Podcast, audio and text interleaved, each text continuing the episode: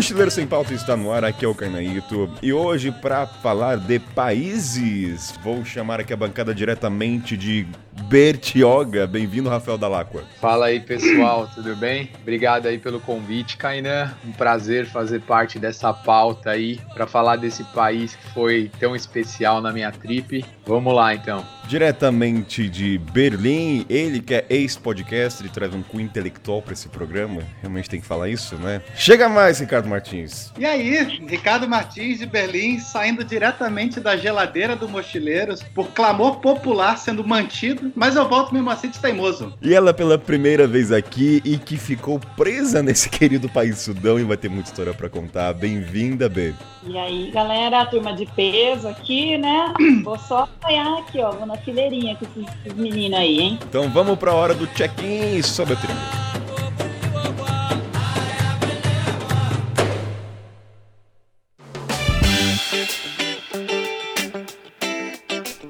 Momento check-in, galera. Bem, vamos aos recados e informações deste podcast. Primeira coisa, segue lá a gente no Mochileiros.sem pauta no Instagram ou no meu pessoal caina.ito. Interaja comigo, gente. Dê sugestão de pauta, troca um papo, fala o que achou. É isso, esse é o primeiro recado, como sempre. A segunda, gente, compartilha com teus amigos aí, caso você curta o podcast. Pô, Caina, eu curto episódio do Comida, eu curto episódio do Busão. Indica pro teu amigo o episódio que tu mais gostou. Porque você que é ouvinte que já ouviu vários episódios, sabe a mudança de qualidade dos primeiros pro último. Então, recomende um que você curtiu para aprender o cara. Então, assim, ajuda o podcast a crescer na comunidade, divulga pros amigos. E agora voltando às histórias dos ouvintes, sim, já gravamos duas histórias com Marcos de la Cumbre. E logo logo iremos gravar outros, provavelmente no máximo, arrisco a dizer que daqui 4 ou 3 semanas estará lançando o episódio. E aí, todo mundo que enviou, a gente vai ler as histórias. E que mais? Ah, você vai enviar lá no Kainan, mochileirosempauta.com.br. Eu vou deixar o link toda na descrição. Pode enviar qualquer tipo de história, história feliz, história triste. Se bem que até agora não recebeu história triste. Não sei como iremos contar, mas daremos nosso pulo do gato. E que mais? Sugestão de pauta, gente. Fale comigo lá no pessoal no Instagram, sugira. E o principal de hoje do recadinho, que é o seguinte: Mochileiro Sem Pauta está no Telegram. Não vou dizer o que acontece lá, mas haverá. Ah, vou dar um pequeno spoiler. Só através do Telegram você terá link para o encontro no aplicativo da vida. E não é pago, é de graça. Então você terá uma live com a comunidade no Mochileiros, mas só pelo Telegram. Sim, então é isso. Mais uma motivação para você mandar como é que você entra no grupo Telegram. Manda uma mensagem para mim no Instagram. Fechou, gente? Eu acho que esses são os recados, então vai lá, divulga pros amigos, segue no Instagram, sugestão de pauta e vamos começar o programa.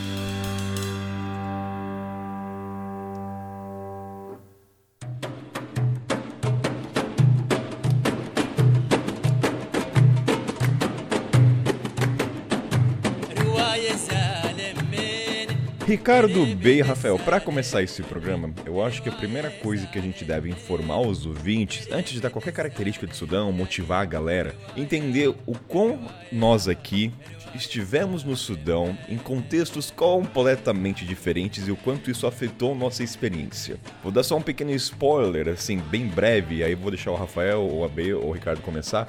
Mas pro senhor Ricardo, foi o país mais caro da África, o que é um pouco bizarro, porque em contrapartida, para muitos de nós, tanto para B e pro Rafael, foi o país mais barato. Quem quer começar a discorrer, Rafael, Ricardo ou B, para falar assim, dar o panorama das diferenças nossas aqui? Ô, Kainan, Cara, eu acho que eu fui o que passou mais perrengue, né, cara? Porque quando eu passei, a cotação era um dólar tava comprando 6,8 pesos sudaneses, cara. Então, assim, eu tive que contar moeda sério para passar. Eu podia ser. Era eu comer um falafel e custava, custava um dólar, assim. Era bem, bem difícil, cara. Caraca, um falafel custar um dólar é um negócio. Tipo, eu, eu lembro que eu postava nos stories, tipo, 15 centavos de dólar, que dava tipo um real, né? Na época época o dólar nem tava cinco reais, né, quando eu fui lá. Mas era coisa assim de um jantar custar dois reais, sabe? Quando eu fui, um suco 50 centavos de dólar tal, né? Mas eu só queria falar, ainda você falou, né, que a gente foi quatro pessoas aqui, né, e cada um foi num momento diferente socioeconômico assim no país. E a gente tá falando numa janela de quatro anos. Nem isso eu acho, né? O Ricardo acho que foi o primeiro daqui que foi, ele falou que foi em 2017, e a B acabou de voltar em julho desse ano. Então a gente tá falando numa janela de quatro quatro anos mesmo, né? E é incrível o que aconteceu de mudanças no país assim, nesses quatro anos, né? O Ricardo foi antes da Revolução, você praticamente foi durante a Revolução, eu fui pós-Revolução e a estava lá agora durante a pandemia, né? Então é muito doido, né, cara, a gente parar para pensar nisso, né? E a gente tá vendo de fora é uma coisa, pode ser engraçado, nossa, para mim foi caro, para você foi barato, tal, mas imagina a loucura pra galera local de lá isso daí, né, cara? Não tem estabilidade nenhuma, né? E só nessa história, no decorrer do programa, a gente vai contar as diferenças do transporte, de gasolina, tudo isso vai afetar. A B, B, uma curiosidade, você ficou quanto tempo em quarentena lá? Eu fiquei, assim, quando faltavam 10 dias para vencer meu visto, foi quando eles fecharam tudo, né? Aí eu acabei ficando quase um mês dando rolê e fiquei três meses em Porto Sudão, presa lá, na mesma cidade, no mesmo host, né? Na casa do Mohammed. Então foram três meses intensos no Sudão, de pandemia, Ramadã e tudo que eu tinha direito. Caramba, Ramadã no Sudão, olha. Eu passei no Ramadã, cara. Eu cheguei no, no, final do Ramadã também. Não, mas uma coisa é você passar de bike, não desmerecendo, mas uma outra coisa é você morar num país não sendo muçulmana. tipo. Ficar de quarentena. Ficou de quarentena, Ricardo. Eu empolguei, jejuei os 20. Quantos dias deram, Rafa? Que você estava na Arábia Saudita, né? Acho que foram 25 dias, 20, 23, 25 dias foram, né? É, porque no, no fundo eu peguei só 10 dias do Ramadã, né? Aí foi quando ah. eu fui repatriado, né? Mas acho que foi isso daí. É da quase um mês, né? É, dá quase um mês. Foram porque tem a lua, né? De acordo com a lua. É. E aí foram 25 dias jejuando com o povo lá. Foi ah, incrível. Ah, legal que você fez. Eles respeitam pra caramba, né? Quando a gente segue o jejum e tal, né? Eles acham bem legal, né? Eles acham demais, né? E aí teve a coisa também que me chama é, cada dia na casa de um, que era super legal também. Aí um dia eu tô nela da casa do meu host, com umas meninas, elas vem aqui com a gente, vão quebrar o jejum. Aí fui com uma galera X que eu nunca tinha visto na, na vida e foi massa pra caramba. Ai, foi demais. Porque é naquelas, né, B? Você ficou lá durante a quarentena, mas assim, a gente sabe, a gente vai falar que durante o programa, o Sudão é um país muito pouco turístico, né? Então eles fecharam basicamente por, porque tinha, por obrigação, não porque tinha o risco eminente do vírus lá, gente infectada, etc. Né? Então meio que continuou vida normal, assim, com o país fechado, foi isso? Muito também por conta do Egito, né? Porque o, o trânsito das pessoas entre Etiópia e Egito ali também é muito grande, principalmente do Egito. E a situação no Egito estava bem, assim, ficando bem pesada. Tanto que eu estava indo para lá depois e era aquela coisa, né? Parecia que você ia sair de casa, ia morrer, não sei o quê. E aí no Egito, ai, 600 casos. Aí teve um, um, um navio lá no, no Nilo que infectou não sei quantas pessoas e não sei o quê. Então, por conta dessas fronteiras também, eles acabaram se preservando. Mas a vida continuava normal. Eles fechavam assim, ah, é toque de recolher das 8 da noite às 6 da manhã. Porque tá todo mundo dormindo, né? Mas não tanto, né? Porque o Sudão tem uma vida noturna muito ativa, né? Você sai da... Ainda mais durante o Ramadã, né? Fica mais ativa aí, ainda, né? Exato. E aí ele, tipo, tava todo mundo na rua, não tinha, assim, nas ruas eles estavam, mas eles não estavam comendo tanto na rua como eles fazem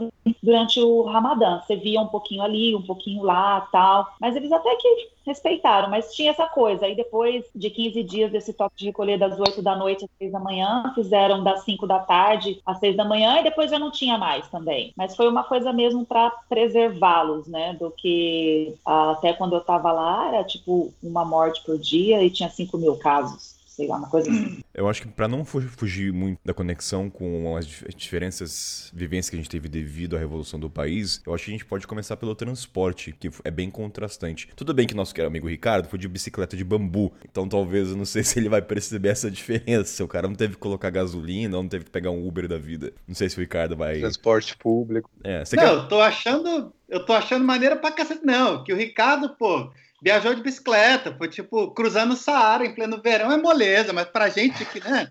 Porra, que é assim?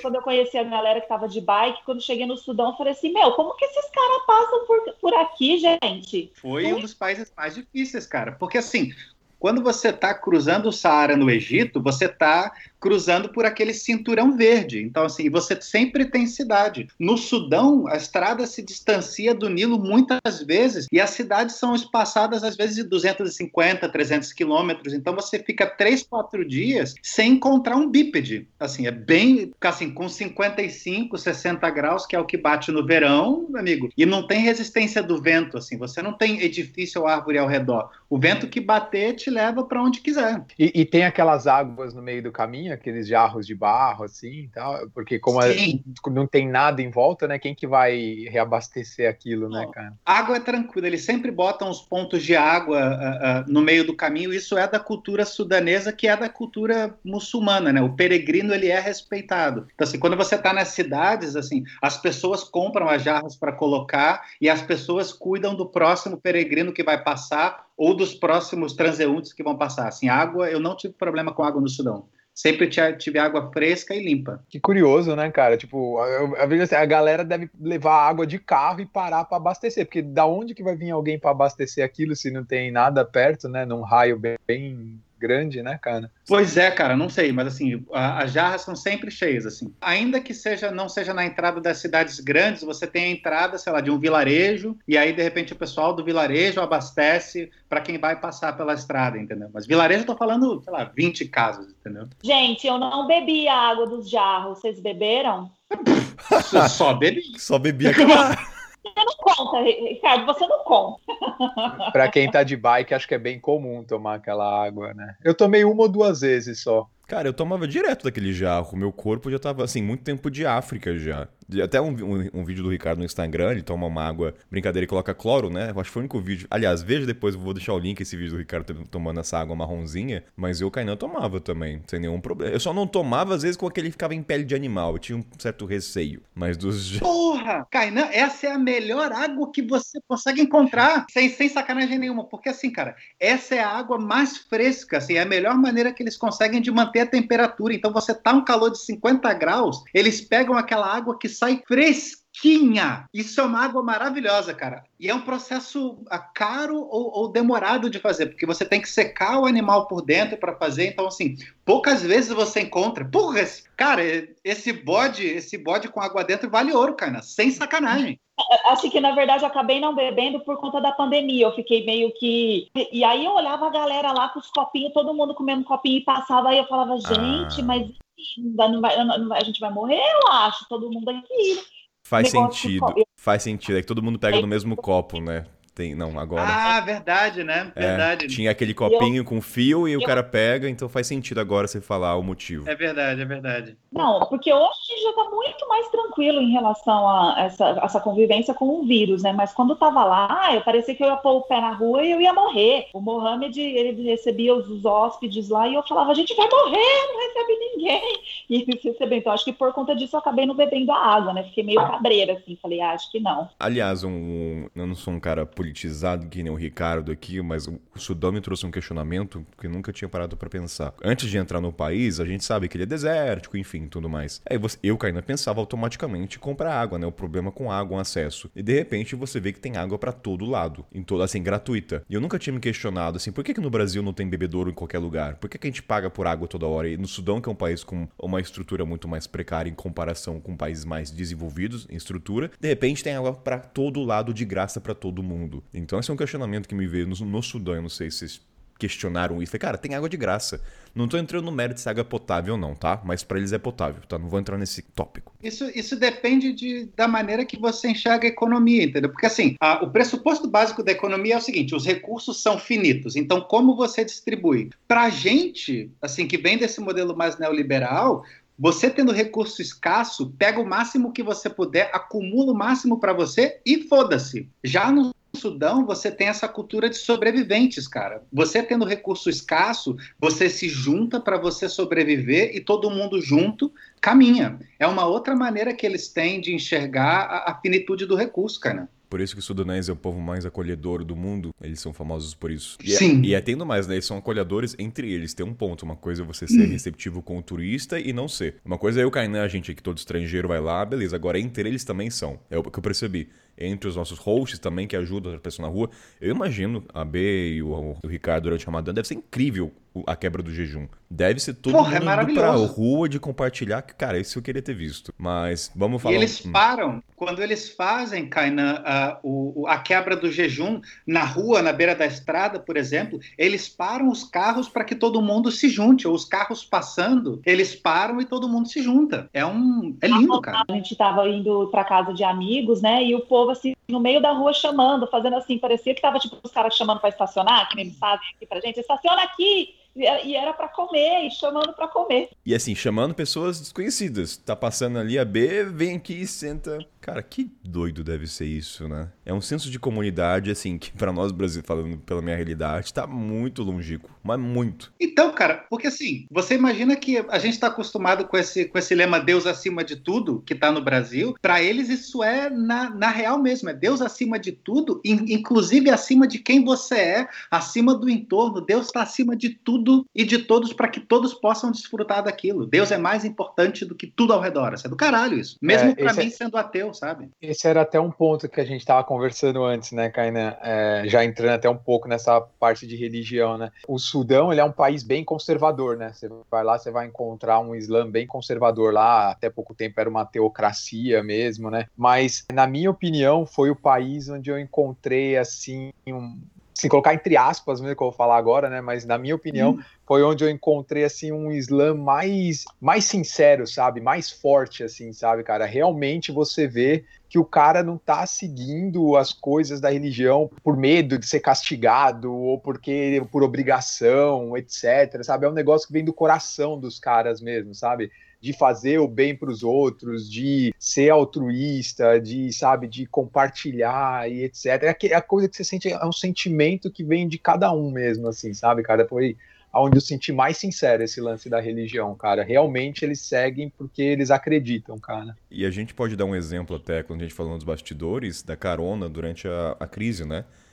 Quer falar, quer falar dessa, Hum. Rafael? Um exemplo de como as pessoas se ajudam lá? É, que a gente ia até entrar nesse no, no assunto de transporte, né? Então, uma das coisas que ainda tá uma bagunça lá, né? Depois da revolução, etc. O país hoje ele tá com um governo transitório lá, né? Um governo temporário até eles terem as eleições diretas, que acho que vai ser lá para 2022, alguma coisa assim, né? Então, tem vários serviços públicos que estão paralisados, né? Os principais aí que acabam impactando a gente lá como turista, né? É o transporte público e coleta de lixo. Você vê muito lixo pelas ruas também e tal, né? Agora o transporte público é um negócio assim que é bizarro para você conseguir se locomover lá. O que que acontece? Parou o transporte público e ficaram umas vanzinhas que são privadas tal, só que o cara fica com um bolo de gente na rua esperando em determinado lugar, que não tem nenhum lugar marcado, nada. De repente vem uma vanzinha que é privada e cobra um certo valor X para levar a pessoa para um outro lugar, entendeu? Ou para algum lugar que próximo da rota que o transporte público fazia antes, entendeu? Só que claramente essa oferta de vanzinha ela é muito menor do que a demanda das pessoas, cara. Então a hora que chega uma dessas vanzinhas, assim, às vezes tem 100 pessoas esperando, é uma batalha para conseguir entrar nessa vanzinha e demora muito e não é organizada, você não sabe aonde pegar direito e tal, então é muito difícil e todo mundo está ciente dessa dificuldade lá, né? Então, às vezes é muito comum passar um carro normal, como se fosse um- uma caminhonete, assim, às vezes vai para esse ponto onde tem um monte de gente esperando e o carro encosta e a galera sobe em cima e ele dá carona, entendeu? Então, eu peguei carona nesse, eu até que nem sou local, nada, né? O carro encostava lá, eu subia também e o carro te deixa assim lá na frente, assim, do, do caminho dele, entendeu? E é um negócio totalmente altruísta, assim, o cara não cobrava nada, ele não tinha obrigação nenhuma de fazer isso, tal, é igual você com seu carro, parar num ponto de ônibus e falar, galera, entra aí, que eu vou deixar vocês mais ali na frente, entendeu? A gente não vê isso acontecer, né, cara? E vocês pegaram carona ou foram de transporte público? Como é que foi para vocês? Eu não peguei carona, não. Quando cheguei, eu fiz até um rolê com um casal que eu conheci pelo Nilo, que eles tinham um transporte particular. A gente fez, depois eu peguei só um ônibus de Dongola para Porto Sudão. E lá eu parei, né? Agora, assim, a gente vai se aprofundar em transporte, mas eu queria fazer outra pergunta para a B, que é a questão. A gente tá falando desse sentimento de acolhimento, senso de comunidade dos sudaneses. Você sentiu isso durante a pandemia? Porque você ficou preso numa família. Eu acredito que não passou na sua cabeça que você estava incomodando. Eles até queriam sentir, fazer com que você estivesse em casa. Como é que foi essa experiência de ficar em quarentena nesse, com o povo sudanês? Sendo uma mulher com Rastafari, tá? Que eu acho que eu não sei, eu sou curioso, porque Rastafari, sei lá, naquele país. E deixa eu complementar essa pergunta também, Kainan, que isso era uma curiosidade que eu tinha, eu nunca te perguntei, B. Você tem uma tatuagem no pescoço, né? Que se você não cobrir, ela fica visível, né? E no Sudão, a galera, tipo, é muito cabreira com tatuagem, sabe? Até, e, tipo, eu que sou homem, eles olhavam, assim, tatuagem, eles apontavam, né? Falava Haran, Haran, né? Então eu queria saber de você ainda, tipo, uma mulher tatuada com uma tatuagem que aparece, se você sempre ou se às vezes eles viam e se falavam alguma coisa, como que era? Só uma coisinha, B, Haran pros ouvintes é pecado, tá? A gente aprende fácil lá, né, essa palavra, rapidinho. É, é pros ouvintes entenderem, falar, Haran, o que, que é Haran, o Rafael tá falando? Mas... Porra, eu, eu assumo que todos os ouvintes são, assim, da nossa, tem a média da nossa idade e assistiram a novela O Clone, né, cara? E lá, foi lá que eu aprendi o que era Haran. Não, 90% dos ouvintes do, do, do Mochileiros têm de 17 a 18 anos. Oh, ah, mas tem aí, tem, você, vale a pena ver de novo. Você não desrespeita os meus ouvintes, Ricardo. Você pode me xingar. Você tá dizendo que ser adolescente é ruim, então? É, eu entendi isso, então é isso eu mesmo? Vou, eu vou ficar quieto. Eu falei como algo ruim. Ô, Ricardo, fica quieto, deixa a B falar, caramba. Olha só.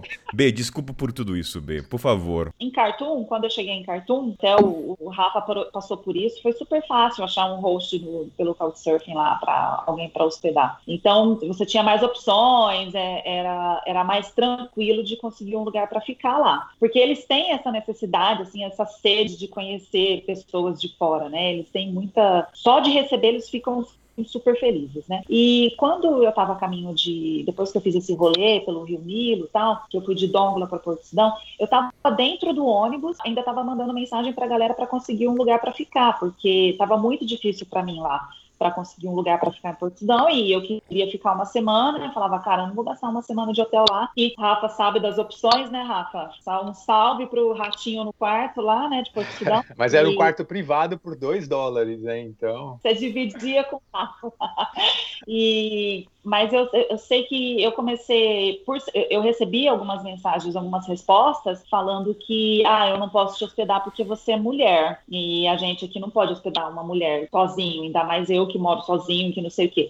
E aí eu sei que eu achei o tal do, do Mohamed, eu comecei a solicitar para gente que não tinha referência, porque eu tenho essa cautela de quando estou viajando de pegar pessoas que só têm referências para a mulher viajando sozinha e blá blá blá. E aí eu sei que eu mandei para esse Mohamed, esse Mohamed já respondeu bom dia em português, né? Aí eu falei, vixe, ah. meu, furada do mundo. O cara deve ter jogado no Google Translate um bom dia em português e tá me mandando. Deve ser esses loucos muçulmanos, minha Nossa Senhora. Aí rolou de ficar com esse cara. E ele já, ele já veio pro Brasil. O meu host já tinha vindo pro Brasil. E há pouco tempo, né? E ele falou: Não, chega aí. Aí eu falei assim: Não, mas você mora sozinho? Com quem que você mora, né? Não sei, né? Não, eu moro sozinho. Falei: Ai, meu Deus do céu. Cara, e foi maravilhoso, né? Dias que eu pedi para ficar na casa dele foram três meses que eu acabei ficando, né? Ele não tinha também muita opção de me mandar embora, né? Cacete. E... Nenhum momento você sentiu, assim, pressionada a sair durante a quarentena? Nenhum momento. Ele mora sozinho, porque a família dele mora na capital, Khartoum, e ele mora lá para tomar conta do, dos negócios que, no pai dele. E aí ele tinha, os amigos deles, dele viviam na casa dele e também no primeiro momento eu falei, gente, esse bando de homem aqui dentro, né? Não saíam de lá. Mas, nossa, super gente boa, nunca falaram, ah, mas e aí? Porque a gente, a nossa cultura, né? A gente acha que a gente tá na casa dos outros, a gente já tá incomodando, né? e, não, imagina, fica aí, foram. Eu imagino que esse Muhammad, pelo fato de estar hospedando uma mulher e por causa da quarentena, com certeza ele deve ter falado para todas as redes dele de amigos, família, olha, tem uma mulher estrangeira, tá? Eu imagino, né, para não dar margem a outras. Então, olha, tem uma mulher, tá lá. Então, assim, se alguém falar quarentena, não, então beleza. Então tem um alvará para ela estar em casa. Eu não duvido que ele tenha feito isso. Pra também não dar merda, né? A, o pai dele sabia, a família dele sabia, porque o pai dele era muito de boa. Agora ele tinha um tio que morava na cidade que eu era louca para conhecer a tia dele, porque a tia dele cozinhava muito bem. Então ele sempre ia na casa da tia dele e voltava com um monte de comida. Ele levava até, falava assim, ó, leva isso aqui, né? Levava as marmiteirinhas, voltava cheio de comida dentro da marmiteira. E eu, eu tava louca para conhecer, porque eu queria conhecer, eu queria lá, ah, quero aprender a cozinhar com a sua tia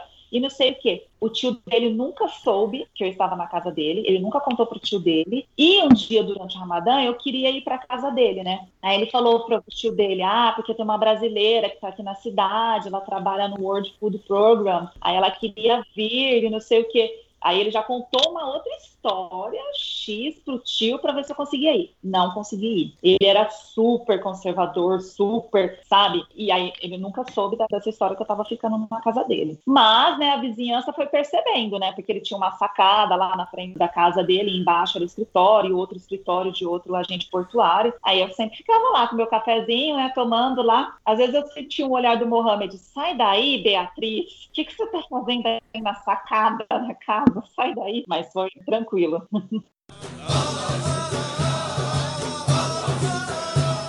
Para dar uma linkagem nos tópicos da questão até da acomodação, eu poderia jogar essa pergunta pro Ricardo Martins. Mas como ele foi de bicicleta, Ricardo, você quer, assim, eu posso te perguntar, tá? Eu não sei, porque ah, o que eu quero dizer é o seguinte: Sudão sem Surfing, sem hospedagem de pessoas é quase impossível. Você não vai ter, você não vai ter conexão. Minha pergunta é assim: você quer falar de acomodação? Que você é um cara com uma barraca. Estou passando a voz para você, mas eu acho que eu posso pular, vai.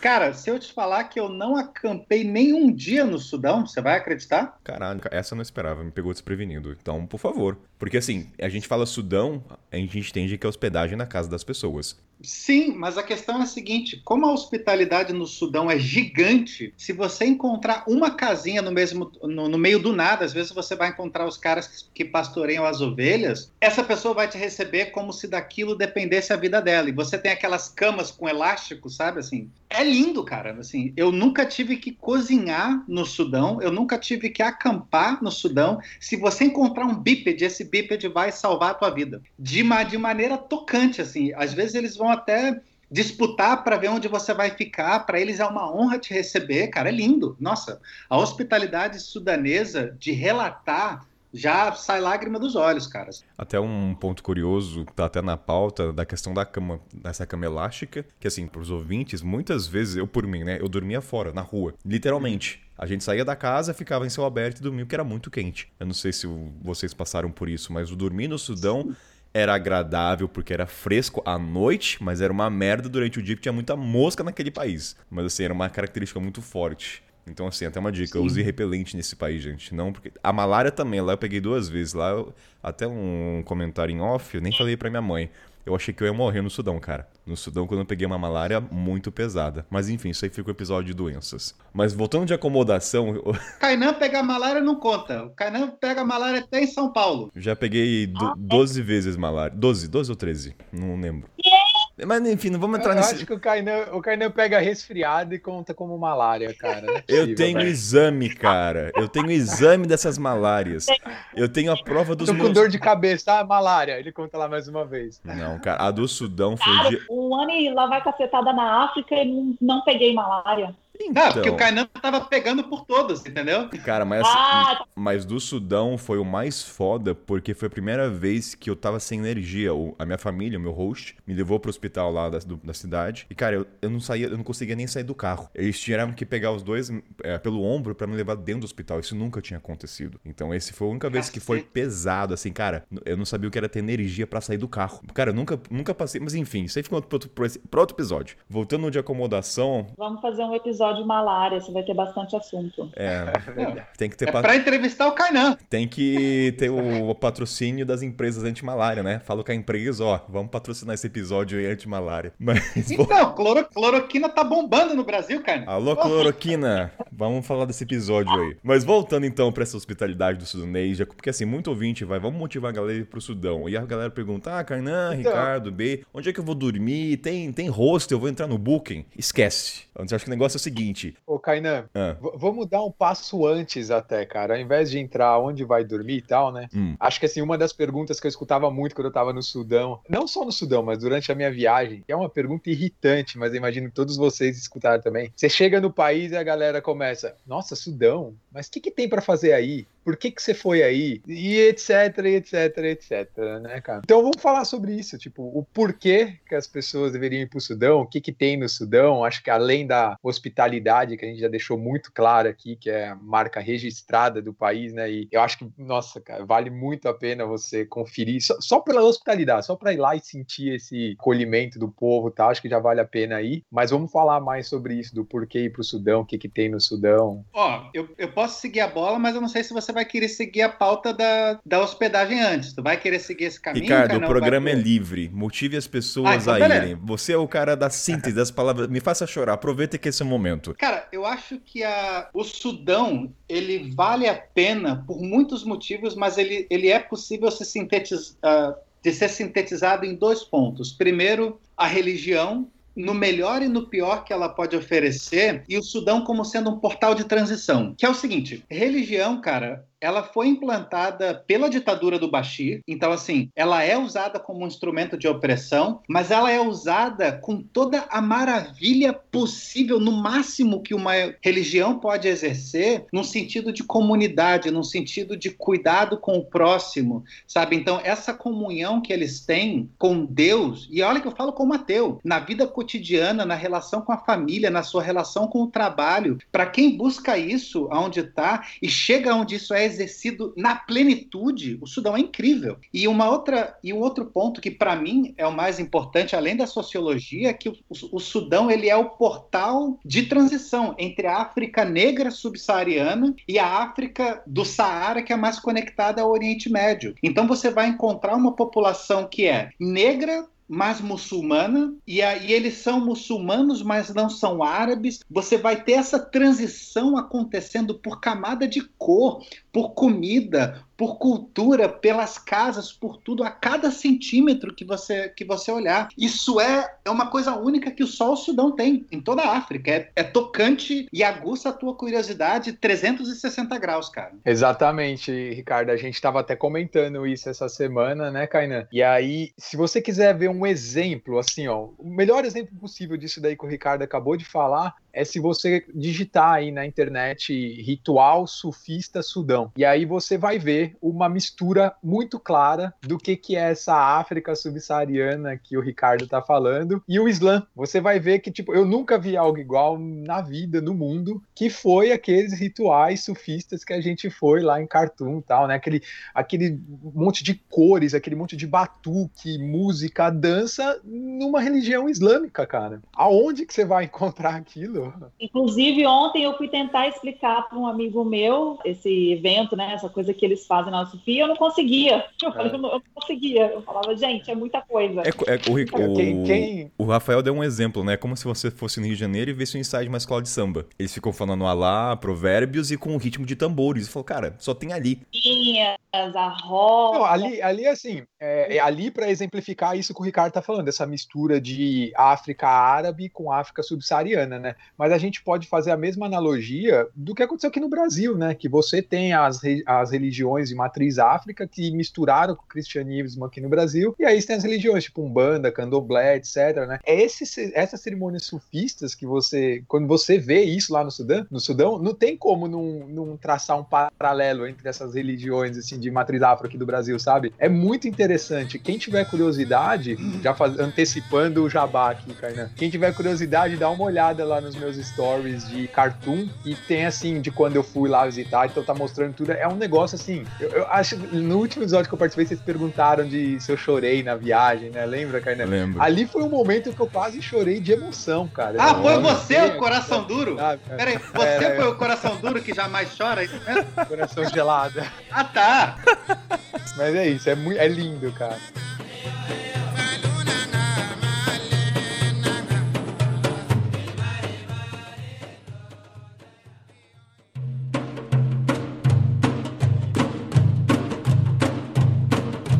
Eu tive uma relação, assim, a minha relação com o Sudão foi mais de amor do que de ódio, né? Mas eu tive o, o período da quarentena lá, pra mim foi um pouquinho difícil, né?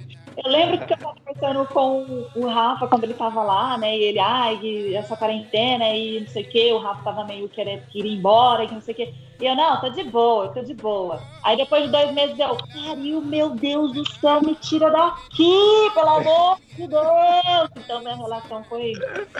Nossa, eu acho que eu pirei. Eu pirei mesmo lá. É, é, muito louco, porque eu acho que eu não consigo colocar, assim, palavras, né? Eu sou, eu sou meio ruimzinha de convencer as pessoas a fazerem alguma coisa, né? Então. Eu acho o seguinte: eu encontrei um cara que cruzou o Sudão de bicicleta, também um belga, e em inglês tem uma expressão que funciona muito bem com isso, que é o appreciate, que é o appreciate de gostar e o hate junto. Então, assim, cara, o Sudão ele exige muito, porque é calor para um cacete, você tá em grande parte no meio do Saara, você tá no meio de uma ditadura assim então essa tensão é latente, mas a comida é foda, as pessoas são incríveis, você tem uma história milenar passando, então você tem extremos muito fortes passando e colidindo, sempre. Tanto que um do, dos posts que eu fiz né, no, no Instagram, a minha legenda foi que é, foi a hora, quando eu cheguei no Sudão, foi a hora que eu me arrependi de não ter prestado atenção nas aulas de História e Geografia, porque eu estava tendo que aprender tudo na raça lá. Ah, não, não B, mas, mas não se arrependa, porque ninguém falou disso daí para você nas aulas de história e geografia, cara. Porque a galera tá cagando para a história do Império Kush. Ninguém sabe que teve dinastia de faraós negros que eram de origem núbia, cara, que, onde, que é, hoje é o atual Sudão hoje, entendeu? Então, é, e ninguém sabe também que em pleno século pirâmides que o Egito, ninguém sabe. É. E ninguém sabe também que teve que em pleno século XIX estavam descobrindo pirâmides no Sudão e ao invés de preservar esse tesouro arqueológico, etc., tinha europeu explodindo o cume das pirâmides lá atrás de tesouro. Afinal, que se foda a cultura africana, né? Que se foda faraós negros tal, né? Então é por isso que você não lembra, porque você não teve isso nas suas aulas de história. Então, você, Karovitch, que, que gosta de Indiana Jones, o Indiana Jones fazia isso aí, cara. Ah, isso aqui virou um bloco. Você que não sabe, tem alguma coisa para falar desse você que não sabe, Ricardo? Para você encerrar, se você.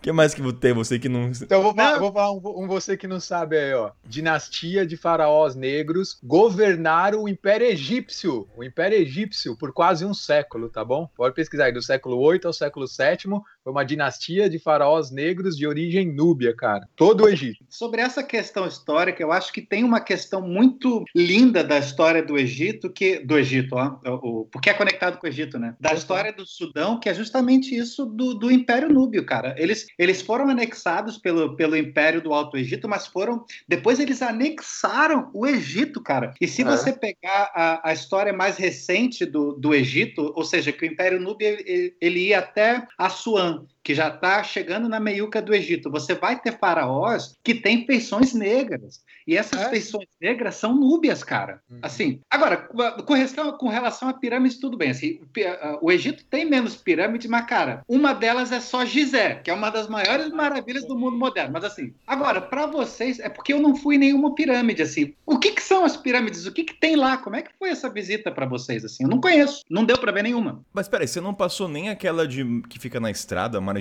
Você foi no Sudão só... mesmo? Passou... É o Sudão mesmo? Eu peguei, eu peguei uma peguei uma, um desvio ali, quando eu vi eu tava no Chad, né? Você não, você não... então, cara, uh, tem uma coisa que eu preciso situar uh, a galera, assim, da minha experiência com o Sudão, que é o seguinte, eu consegui o visto só de 30 dias e o Sudão de ponta a ponta tem mais de 1.200 quilômetros para cruzar no, no, no, em pleno verão, batendo de 55 a 60 com o dólar 1 para 6,8 sem dinheiro. Não, então, e é o que você falou. Chega, e você já chega querendo. São, as distâncias são muito longas no Sudão, cara. Porque uma coisa. É, se, se, você for de Wadi Halfa para Khartoum, é uma reta, assim, né? Beleza, uma reta de uns mil quilômetros, né, Ricardo? Mas se você decidir ir para Karima, você tem que dobrar indo sentido leste, assim, para a costa que é mais uns 600 quilômetros. Não dá. fazer isso aí de bike, cara. No Saara! Quantos quilômetros então, deu, então, Ricardo, para você atravessar? Eu não lembro. Deve ter sido mais ou menos os 1.200, 1.300 para fazer a travessia. Assim, é bem puxado. Ó, seguinte, Rafael, B e Ricardo. Principalmente pro Ricardo e pra, pro Rafael, que são bem históricos. Aqui eu tenho que puxar um pouco mais pé no chão para eles. Falando bastante parte histórica, vai. Agora eu preciso trazer um pouco pros meus ouvintes a realidade, como é viajar de comida, tá? Vamos trazer aqui agora. Não, mas peraí, Caina, vamos só resumir essa parte das pirâmides, que é o que você perguntou, né? Ah, o Ricardo desculpa. perguntou. Sim, sim, sim, é verdade. A, a, as pirâmides no Sudão é o mesmo objetivo das pirâmides no Egito, sabe? Elas serviam de tumbas, né? De túmulos para as pessoas pessoas que eram nobres e pessoas para os faraós, etc. Né? Então, durante essa dinastia que você teve aí de faraós, eles construíram essas pirâmides. A gente está falando algo em torno aí do algo de século mil anos antes de Cristo, tá? Século 8, século 7, né? Então você tem três lugares ali onde tem maiores concentrações de, de pirâmide, né? Dois deles é próximo de Karima, que é aquela região de, de que é você tem o grupo de pirâmides Jebel Barkal e Nuri. Ali você vai encontrar, sei lá, são dois, é, dois sítios arqueológicos com mais de 30 pirâmides cada um. Lógico que o estado de conservação varia bastante e tal, mas é isso. E aí você tem um bem grande, que é o mais importante lá do Sudão, que é o de Bejarauia, que é também na entre Atbará e Khartoum, que é o que o Kainan falou que você dá para você ver da estrada, se você quiser, né? E lá sim é um sítio muito grande, se você contar assim, tem acho que tem mais de 200 pirâmides e um monte de tumbas também, ainda estão descobrindo, então lá tá tudo cercado ainda. Esse daí você tem que pagar para ir, porque até hoje está tendo trabalhos arqueológicos lá tal. E foi esse daí que em 1835 o arqueólogo Giuseppe alguma coisa lá italiano liderou uma expedição, achou essas pirâmides e ao invés de anunciar para o mundo, né, como um tesouro tal, ele explodiu o cume das pirâmides em busca do tesouro do Império Kush, né? Minha segunda minha pergunta é a seguinte, assim, por que que vale a pena eu ir lá? Pela minha experiência de estar tá lá dentro da pirâmide. É, assim, a mesma coisa do porquê que você vai ver as pirâmides no Egito, sabe? Aí você tem que pensar, porra, como é que construir isso daqui? Por que que construir isso daqui? Qual é a relevância histórica, né? Qual que é o significado e tal, né? É um negócio, quando você chega lá, apesar de estar tá destruindo, de estar tá destruído, né, o cume de todas as pirâmides, é um negócio é bem triste de ver, é um negócio que te choca, sabe? Você tá no meio do deserto, não tem nada. É o que você Você que andou de bicicleta sabe mais ainda, né? É uma estrada assim, deserto para tudo que é lado, onde, onde a vista alcança tudo deserto e de repente você tem os grupos de pirâmides ali, né? Então é bem, é bem surpreendente, assim, sabe, Ricardo? E um dos pontos principais é que não vai ter turista nenhum, cara. Você vai lá e você vai estar tá com um é, é, sítio arqueológico só para você, cara. Não estive no Egito, né? Mas as coisas que a gente vê por aí é que o Egito está muito craudiado, né? Tá super é. cheio. Você chega no Sudão, é, é, é roots, é uma coisa. É. Parece que é para você, do Sudão é. para você, né? Não vai ter ninguém te enchendo o saco, tentando te vender as coisas, tentando fazer você subir em camelo, tentando te dar golpe, sabe? Igual aquilo que a gente vê lá nas pirâmides dele. E assim, até o ouvinte está se perguntando, ah, o que diferencia ver as pirâmides do Egito e do Sudão? Tirando a parte arquitetônica do tamanho delas, aí pela minha experiência, é muito íntimo. Você tá no meio do nada, como você falou, e você tem um registro histórico que não tem segurança, não tem nada, tá ali, você pode tocar, você pode depredar, depredar no sentido é você e ela. É uma relação muito próxima. Então é um momento. O que eu senti foi um resgate histórico. Falei, cara, eu estou presenciando uma civilização que passou aqui no Egito, beleza, você consegue sentir, mas é tanta gente em volta, é maçante que essa conexão é difícil de criar. Você tem que estar muito concentrado e o Sudão ele te proporciona. Esse ponto me deu uma certa tristeza, na verdade, Kainan. Porque eu senti assim, cara, olha essas coisas aqui, essas, essas riquezas e tá largado, cara. A galera tá cagando de conservar isso daqui, de vender isso pro mundo, de dar importância, sabe, cara? Não, tirando as de Bejarauia, sabe? Essas outras estão largadas, cara. As de Carima ali e tal, estão tudo largadas. E, e, assim, e é uma puta de uma riqueza cultural, histórica, sabe, cara? Mas o que, que você entende como largada? É o governo não atuar e fazer ou é não gerar lucro com aquele em cima do turismo? Não, largada do tipo, tá lá depreciando, ninguém tá cuidando. Se você quiser, você vai lá, rabisca, destrói, leva a pedra para casa, não tem nenhum tipo de controle, sabe, cara? Sim, nesse sentido, é, nesse quesito a gente tá falando do ser humano em relação a ela, mas falar que está largada eu entendo de uma outra maneira. Tipo, ela tá no habitat natural, cabe agora a gente respeitar, entendeu? Vamos supor Sim, que mas ninguém... eu, te, eu tô dizendo largada até do ponto de vista que ninguém te incentiva a ir ver as pirâmides lá do Sudão, sabe? É um negócio que, que não, não, não ligam, cara. Ninguém dá, inter... ninguém dá atenção, entendeu? Então, assim, para resumir parte de pirâmides, vá conhecer a primeira do Sudão, depois do Egito, porque é muito íntimo e aproveita que ainda não tem a presença maçante do turismo, que no futuro, logo, logo, haverá. Convencemos, cara? Não é convencemos, né? Mas deu um, apeteceu um pouco, pelo menos? Deu, deu vontade. Se eu voltar, irei. Ah, e tem mais um ponto, cara. Uma coisa que eu percebi. As areias do Sudão, do deserto, são muito mais lindas que do Egito, da Namíbia, cara. Eu não sei, isso é uma opinião minha, tá? Mas a areia lá é bonita pra um caralho. Enfim, é, é só um, talvez um fe... talvez é um fetiche meu por areia, né? Mas eu achei lindo a areia de lá. Peraí, peraí, vamos, vamos conversar desse fetiche por areia aí. Vamos, foi, uma analo... foi uma analogia, para de ser preciso nas palavras. Oh, puta que me pariu desse Ricardo. Não, tá bom, vamos mudar de assunto. Vamos, vamos... Não, nem, e aliás, nem aliás, tem um ponto a mais. Se você for visitar as pirâmides de Karima, tem uma montanha do lado, né? Que é a montanha que dá o nome para o complexo Jebel Barkal, que é considerada uma montanha mega sagrada para os egípcios, né? Segundo a mitologia egípcia, foi aonde a Amun, né, que é o principal deus da mitologia egípcia, ele nasceu dessa montanha, né? Que eles consideram que foi a primeira montanha que apareceu na Terra. E aí você vai, sobe nessa montanha e você tem uma vista incrível lá, que é as pirâmides de um lado e o Nilo do outro.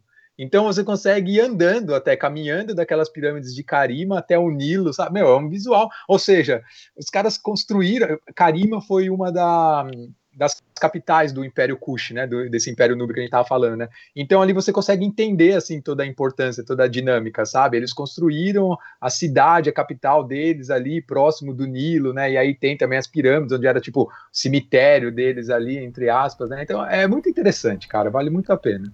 E só para complementar de Karima, quem for visitar essa região, suba a montanha, porque a vista panorâmica das pirâmides, assim, eu não subi porque estava muito quente no dia, muito quente. Tava com um casal, mas para encerrar, suba nas montanhas para ter uma visão panorâmica que é lindo.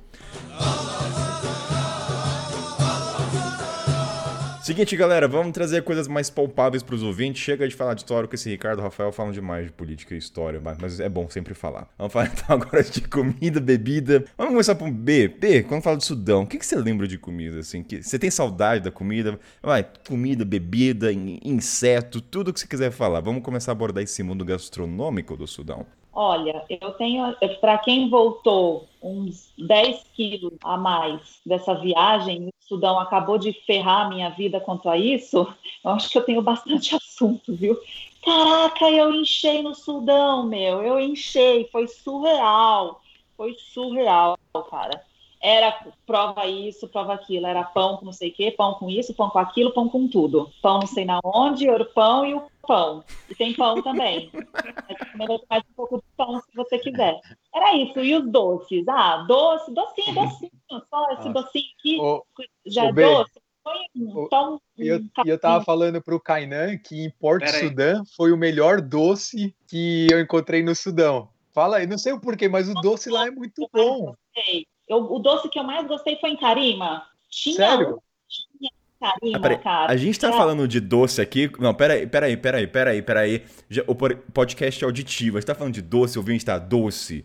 Que merda de doce esse estão falando, gente? É o que? É caramelizado, é açúcar? Tem. que, que vocês estão. Que, que doce é esse? Entendeu? Vamos... o que, que a gente tá falando aqui? É doce de noz moscada, de amendoim? O que, que é esse doce? Cara, para mim era doce. O Rafa pode explicar, porque ele é da história com ele, né? A, a, os ingredientes é com o Rafa, o paladar é comigo. Não, eu não sei os ingredientes. Eu não sei, Cara, talvez assim, pra... era tipo uma. Sabe quando você vai numa padaria e tem aqueles doces assim, tipo Carolina, palitinho de chocolate, sabe? Esses docinhos assim. É, é, desses que eu tô falando, sabe? É uns lugares no Sudão que. Só que, só que o deles era com, com mel, com nozes, com sabe? Mas era tipo uns bolinhos, uns, uns negocinho frito. Cara, é bom demais, velho. Cara, Sudão, acho, o, Sudão foi um dos poucos países na África que eu passei que tinha uma cultura de doce, de ter um cara meio que carrinho de pipoca na rua e a criançada lá e pedir uma bandeja. Egito também tinha um pouco, mas os outros não tinha tanto essa cultura do doce como. Muito doce, você compra por quilo. E eu sempre pedia um quilo, né? Então a pessoa. E era barato pra gente, né? Não pro seu não, Ricardo, é, o, senão ia custar um uns dólares. Um dólar, um dólar você comprava uma bandejinha e ia vir assim, mais de 20 peças, mais de 20 doces diferentes, cara. Eu acho que os ingredientes eram açúcar com mel, só. E das mulheres do chá? Que saudade. Eu lembro uma coisa engraçada dessas mulheres do chá, é que você fazia meio que um compromisso com elas se você ficava no lugar fixo. Se você vai, ontem você foi na Praça do Cartoon e foi naquela mulher da esquerda. Se você vai de novo e vai no. Ela vai lembrar porque a gente é estrangeira, então ela lembra facilmente dos nossos rostos. E você vai na direita, ela me até que fala: por que, que você foi na outra? Por que você não sentou aqui de novo? Tipo assim, por que, que você foi pra minha concorrente? Ricardo chegou a passar por isso? Das, você lembra dessas mulheres do chá, Ricardo? Era uma mulher, tinha uma bancadinha, vários temperos. É uma coisa que só tem no Sudão, cara. Não tinha em outro lugar. Cara, eu passava, mas eu não tinha grana chá. Você não tá entendendo? Eu perdi 10 quilos. É a primeira vez que eu tô com pena de alguém nesse programa, porque é tão distinto a realidade do Ricardo quando a gente tava no Sudão. Tá entendendo, Kainan? Eu tenho uma foto que tá no meu Instagram. No Sudão, o meu termômetro derreteu, porque ele só ia até ele só ia até 50 graus e estava batendo 60 direto. E assim, eu não tinha grana, então assim, o meu peso ideal é 82, 80 quilos, cara. Eu bati 70 no Sudão. Que isso? Caraca, gente. eu vi um monte de comida bonita e eu não podia comer.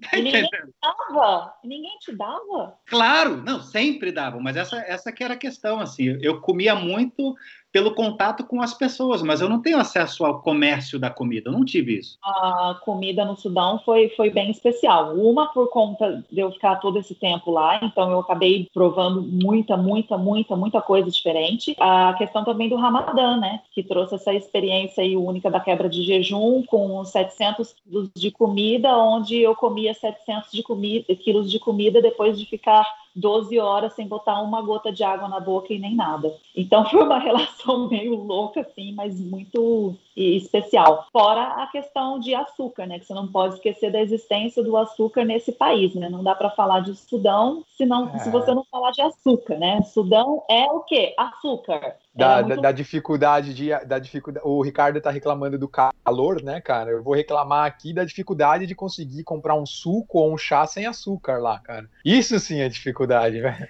até no episódio a gente falou sobre isso, né, Rafael? Da, da mentira, que é. eu falava que era diabético. Só pro ouvinte entender. Ele, ele, é, só pro ouvinte entender. Eles fazem suco já em balde, né? Eles não fazem na hora. Então já faz uma quantidade de litros. Então, assim, é açúcar. Gente, entenda assim, quando é açúcar. A gente tá acostumado em África, em outros lugares, ter açúcar, mas Sudão ele ultrapassa essa linha. É muito açúcar mesmo. ah, Irã, o pessoal fala que é açúcar. Qualquer lugar de África, o pessoal gosta de colocar açúcar no café e no chá. Mas lá vai para outro nível. E eu vou te falar, eu tô com peso na consciência de falar de comida por causa do Ricardo, que ele não comeu quase chá e falar das coisas aqui. o cara não teve dinheiro para nada.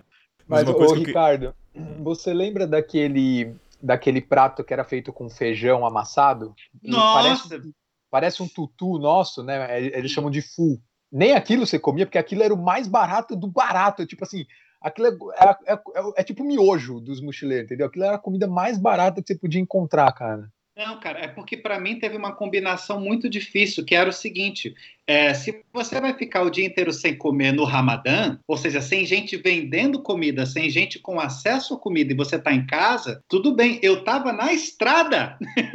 então, se você estava na estrada, você não podia comer em público. Água, eles meio que me olhavam torto, mas era entendível que eu bebesse água né, enquanto eu estava pedalando. E você não tinha lugar para comprar comida. Então, é, assim, o acesso é, era, era quando eu era hospedado pelas pessoas. Às vezes eu via, mas, cara, durante o dia não tinha nada para comer. Aqui do, do meu lado, cara, o que me marcou, respondendo a sua pergunta, né, o que me marcou de comida do Sudão foi justamente esse fu, né? Que só explicando, o fu ele é uma pasta de feijão, ele é um feijão amassado assim que Aí eles colocam vários temperos, sal, azeite e tal, e mistura e você come aquilo com, adivinha o quê? Pão. É. Pão, que é pão, que é pão, que tá E o legal também é falar de como é conservado esse, esse, feijão, né? Que é uma estrutura gigante. É uma coisa assim, você tá no meio da rua, tem as lojas, tá um balde. Eu não sei, é ferro fundido aquilo, não sei, mas é um pote. Vê depois no YouTube, eu vou deixar algum link na descrição. Mas é muito legal ver o tamanho do pote, está de quilos de feijão no meio da rua, ele pegar a concha gigante e coloca. Acho sensacional, eu gosto de como a comida é conserva. E era muito barato, né? Era uma, era uma coisa assim que para uma pessoa era tipo 25 centavos, sei lá, um real, vai. Um real você comprava lá um, um pote assim desse, dessa pasta, né? Desse fulco, já com um pãozinho incluso tal. Você queria ainda dar, meter um ovo em cima ali, ficava. Então era muito completo, né? Era um negócio proteína pura e tem também assim o pão tal. Então você ficava muito satisfeito, muito barato. E isso aí. Então para mim era o full e os doces. Doces, cara. O que mais marcou. Ah, e tem, e tem, o falafel também, né? O falafel deles, que é um falafel diferente, né? Do, dos outros países árabes. Eles fazem um falafel que é, é simplesmente o grão de bico moído, mais nada. Eles fazem só uma pasta com grão de bico, não, não vai tarri, não vai tahine, não vai nada assim, falafel deles.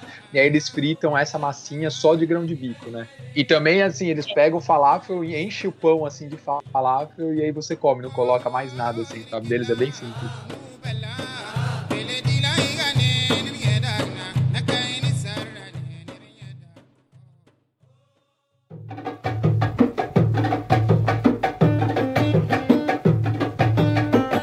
Durante o Ramadã, em uma das casas que eu fui fazer a, a quebra de jejum, eu encontrei bolovo, gente. Você sabe do bolovo? bolovo. Hermes e Renato. O que, que é isso? Você nunca comeu? O Rafa sabe, bolovo? Lógico. Aquele um bolinho com um ovo no meio, cara. É, cara. Você acredita que eu comi isso no Sudão, meu? Foi um encontro mágico. Achei incrível. Ah, agora sim, no Brasil. Entendi, agora sei qual que é. É ovo cozido, joga uma massinha frita. Tá, saquei, saquei. Ô, B, você falou desse bolinho, né? Trouxe um resgate, um sentimento nostálgico. Eu lembrei que na fronteira da Etiópia pro Sudão foi onde eu vi o bolinho de chuva. Qual que é o termo mesmo, Rafael? É za zala... Zalábia. Zalábia. Zalábia. Cara, Zalábia é bolinho de chuva, literalmente. Ou, é um pouco ou Zalabia, maior. Zalabia, Zalabia. Acho, que é, acho que é Zalabia. Zalabia. É, é bolinho de chuva. É, açúcar canela é só uma bola gigante, mais açucarado. Mas, cara, eu falei, porra, cara, bolinho de chuva aqui, meu. Que... Não, não. O, o Kainan tá subestimando, cara. Porque é lógico que algo como, algo como isso no Sudão não vai ser simplesmente um bolinho de chuva, né? Os caras vai, fazem um bolinho de chuva, que basicamente é massa frita, né? Tipo, só por si só já é gordo. Aí eles jogam açúcar e canela em cima, que até aí tá próximo do nosso tal. E para finalizar, eles pegam uma calda de chocolate, assim, cara, e joga em cima do bolinho de chuva, assim, ó, cara.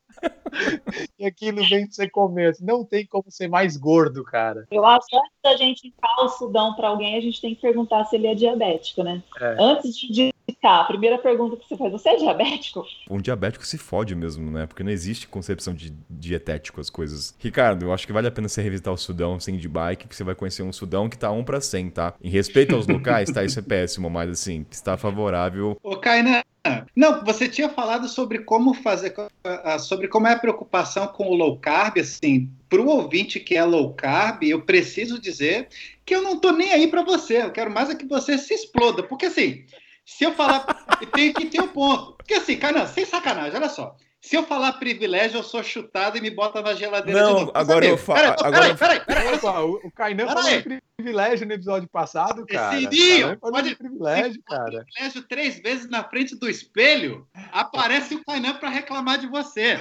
Mas assim, ó.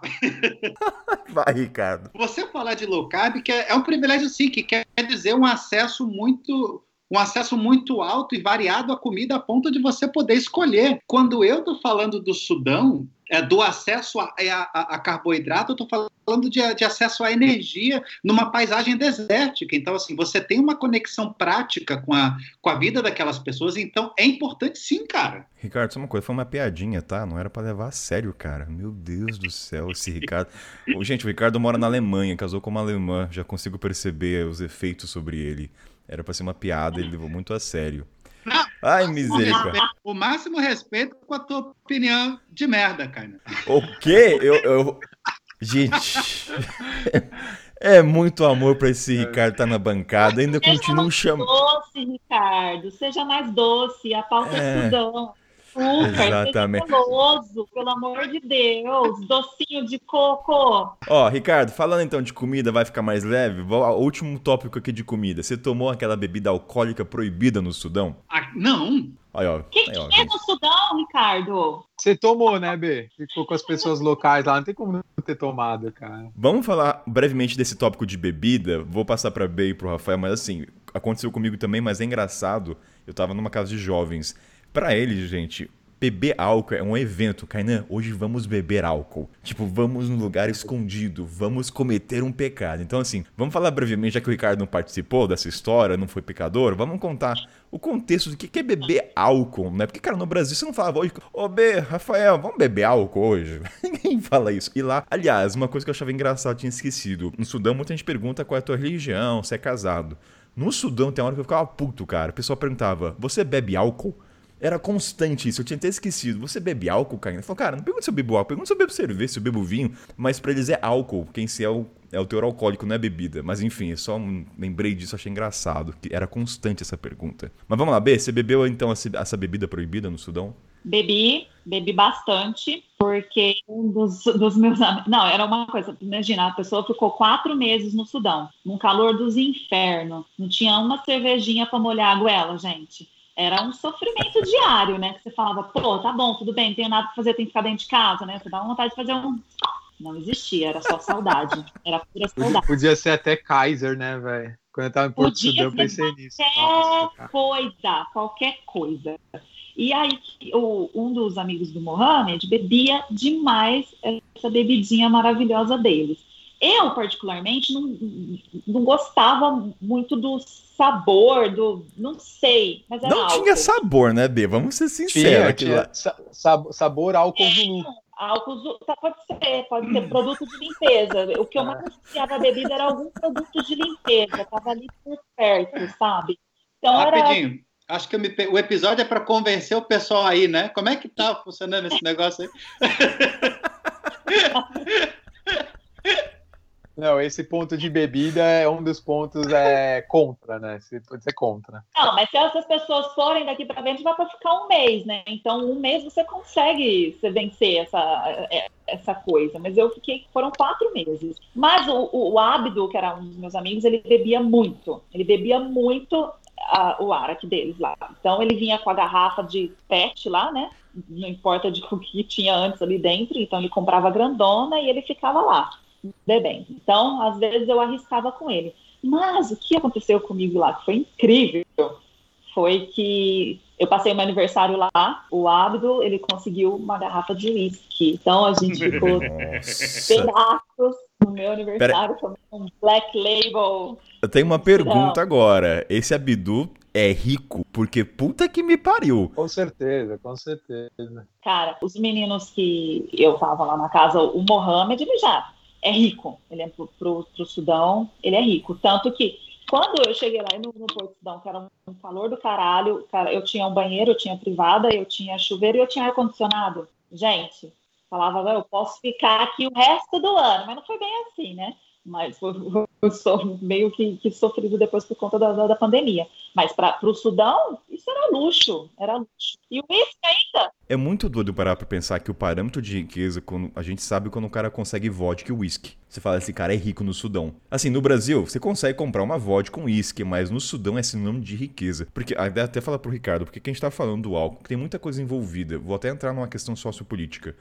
A família Opa! que eu morei. Ah, vou, vou, entrar. Vou falar privilégio também nesse contexto. A família que eu morei. Oi, a...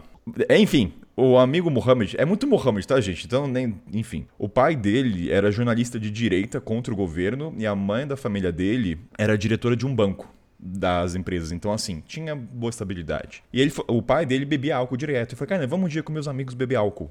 Porque assim, eu não sou chegado, mas eu queria entender o contexto, porque é ilegal, você pode ser preso, toma chibatada, é muito rigoroso. Cara, quando eu fui tomar, até falei isso no episódio, o que me chocou até foi que as pessoas que bebiam aquele álcool concentrado, que era 90%, eles pertenciam a uma classe elitizada do país, intelectual. intelectual.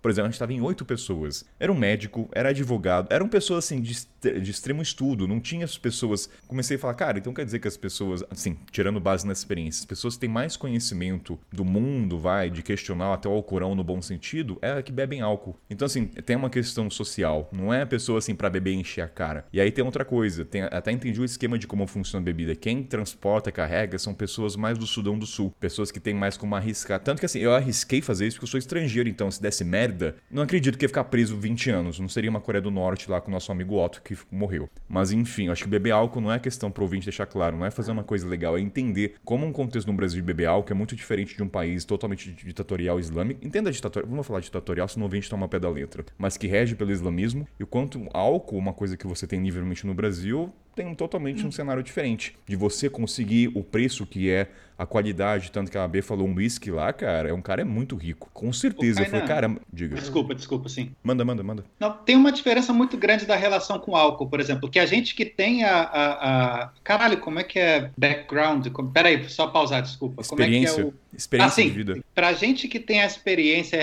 e a relação com o álcool que é cristã, Jesus era o cara da galera que multiplicava álcool, entendeu? Multi, multiplicava o vinho ali. É Mais que existe esse questionamento do, do vinho ser sem álcool ou não, enfim. Mas para o muçulmano, imagina para um cara que leva isso ao pé da letra, se você beber uma gota não tem chororô. A quantidade e a substância, elas estão bem descritas. E com uma gota lá, não vai ouvir as tuas preces por 40 dias. Você está fudido. Entende? Então, quando você tem as pessoas com, com uma educação mais ampla, além da região, elas conseguem comparar e julgar por si próprias, entendeu? Esse Ricardo tem poder de síntese. Ricardo, vou te contratar para ser professor do meu filho no futuro, viu? Parabéns.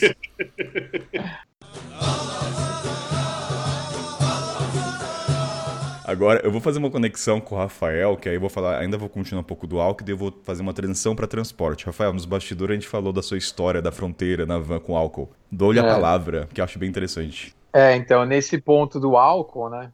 Igual a B falou, né? O álcool lá é proibido, né? É um país conservador, é proibido, assim como em vários outros países de maioria muçulmana, né? Então a galera faz o álcool caseiro lá, né?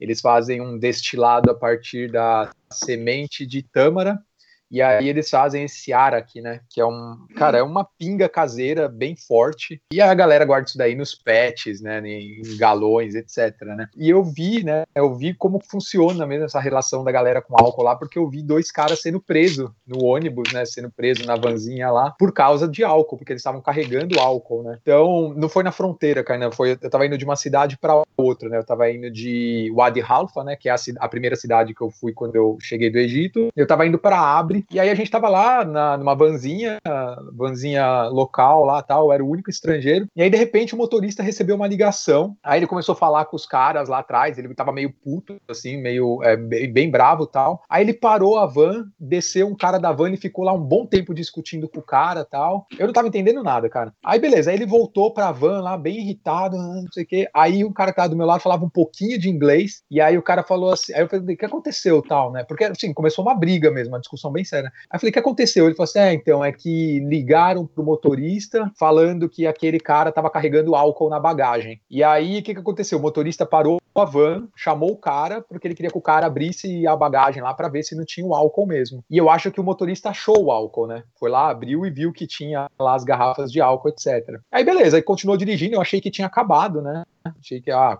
acabou, né? Não, é não vai dar mais nada. Cara, o primeiro vilarejo que a gente passou já tinha uma galera esperando a van, sabe? Tinha uma galera assim esperando, mas assim, não tô falando polícia tal, tipo populares mesmo, assim, sabe? A galera ali esperando a van tal. A hora que a van parou, os dois caras assim, aí tinha um outro cara que tava junto com esse motorista conversando. Né? Os dois caras ficaram meio desesperados, tentando fugir da van, assim, sabe? Teve um que tentou até abrir a janela tal. Na hora que a van parou, já tiraram os caras de dentro da van tal. Veio assim uns caras que deviam ser policial, etc., e prenderam os caras, velho. E aí eu perguntei, nossa, e agora? O que, que vai acontecer com eles, né? Aí o cara falou assim: ah, ou eles vão pagar uma, uma multa, né? Que eu entendi que era a fiança, ou eles vão pegar três meses de prisão. Aí eu falei: ah, não toma chibatada? Aí ele: não, se for a primeira vez, não vai tomar chibatada. Aí ele falou assim: mas assim, para ver que é um, para ver que é um negócio sério, o um negócio de álcool lá, entendeu? E, né, e, e, de novo, foi uma comoção popular. E assim, no norte a galera é, é, bem interiorzão mesmo, tá bem longe de Khartoum, né? Então eles são mais conservadores ainda, né? Talvez em Khartoum vi que realmente a galera ficava bebendo lá naquela pracinha. Você via que tinha grupos de pessoas que estavam bêbados, claramente bêbados, entendeu? E ninguém tava ali ligando muito, tal, né? Mas no interior, em cidades menores, tal, é muito sério isso, cara. Você falou dessa comoção comoção do povo, um dos meus amigos lá era policial e ele contou que não muito tempo atrás, uns 10 anos, 8 anos, existia muito caso de mortes da população linchar o ladrão na cidade. Assim, ah, tô lá eu, Kainan, sou do sudanês, sou pego no flaga, cara, a galera vai uhum. lá e mata o garoto. Tanto que acho que, não sei se isso é um fator que faz com que o Sudão seja super seguro, porque então assim, ele conta, cara, que antigamente esse é um dos maiores problemas, a, a o linchamento do ladrão. Muito doido para pensar nisso, né? A população. De, de novo, segui, seguindo naquela linha de convencer o ouvinte aí pro Sudão, né? tá que pariu. É, é, que assim, já dizia a Babi no programa, o que a gente fala das situações é totalmente proporcional às histórias boas. Se a gente tem 10 histórias assim, cara, é porque tem uma caralhada de histórias magníficas. O ouvinte é. sabe disso. Mas assim, acho que a gente pode encerrar de álcool, né? Eu acho que álcool deu para entender. Bom. A gente não tá motivando a beber, mas entendeu os por trás. Ai, meu Deus, esse programa às vezes eu fico pensando que, que o pessoal vai entender desse episódio, mas tudo bem. Vamos agora motivar mais ainda, então desce a trilha e sobe a trilha. Transporte. Eu vou dar um contexto, uma história. Primeira vez que eu cheguei no Sudão, eu fui direto para, aliás, abro o mapa ouvinte, que eu acho interessante. A gente tá falando tantos lugares, você tem uma noção. Porque Sudão não tem muitos pontos, né? Você vai ver assim, não vai ter poucas cidades no país, então é fácil de encontrar. Eu fui, eu fui direto para o Moduraman, que é tipo uma Guarulhos, né? Uma cidade conurbada. E aí eu fui meio que numa área mais com menos estrutura. Aí, dia seguinte, né, tava com meu host também, chamado Mohamed. Acordei Mohamed falou, Kainan, te prepara para amanhã, pra ir pra Khartoum. Aí eu falei, ah, beleza. Eu falei, prepara para quê? Pegar o transporte. Eu falei, ah, eu na minha ignorância, falei, ah, Kainan tá preparado, cara. Já são quase três anos e pouco de África, transporte local, nada vai me surpreender. Qual foi o contexto, né? Foi um tapa na cara. A gente tava no campo aberto, tinha pouco, pessoas dissipadas. Tinham lá no canto esquerdo, direito, tinha umas 50 pessoas. E às vezes passavam umas vans cruzando no meio do campo. E de repente, cara, quando chegava a van, eu nunca tinha. Parece cena de Animal Planet. Parece hienas correndo atrás, sei lá, o leão tá correndo atrás. Cara, a van chega, todo mundo saindo disparada pra van, correndo. E quando eu falo correndo, gente, é literalmente, não é assim passinho, é a galera correndo. E eu falei, ah, caralho, o que que é isso, mano? Ele falou, Kainan, transporte é um problema. E tava começando a crise, tá? Até pra dar o contexto. E, cara, ao ponto de não conseguir entrar duas vezes. É uma assim, não é passou, você vai entrar. Passou, não conseguiu, vai na próxima. E, cara, enfim, esse foi o começo. Mas daí eu vou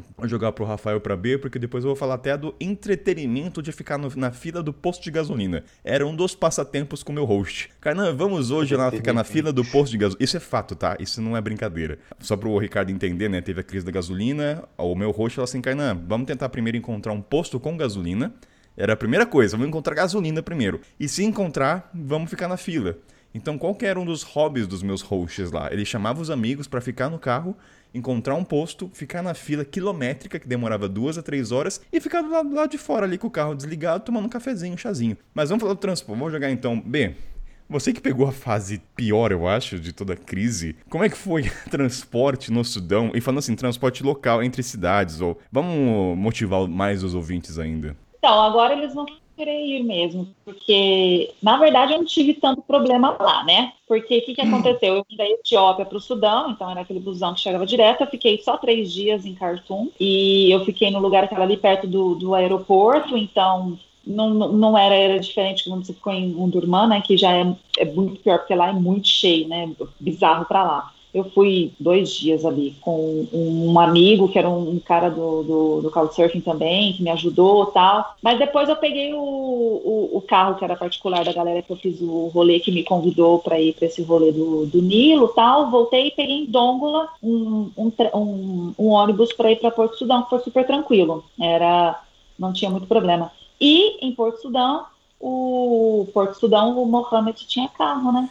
Ah, então você. Então, Ô, Pê, você tá muito no conforto. Eu tava esperando você falar o caos aqui. Você... Não, cara, o único caos lá, pra gente, era a questão da gasolina, porque é, é o Mohamed não conseguia a, abastecer o carro, porque por conta da pandemia toda, a galera tava ficando. Eu conheci ele, me falou de gente que ficou uma semana na, na, na fila do, do, posto, né? E lá em Portugal, geralmente os caras ficavam três a cinco dias na fila tentando abastecer. Só que... A B tava, a B tava tipo na casa do prefeito, tá ligado? Assim, não, tem cal sim, eu ouvi dizer.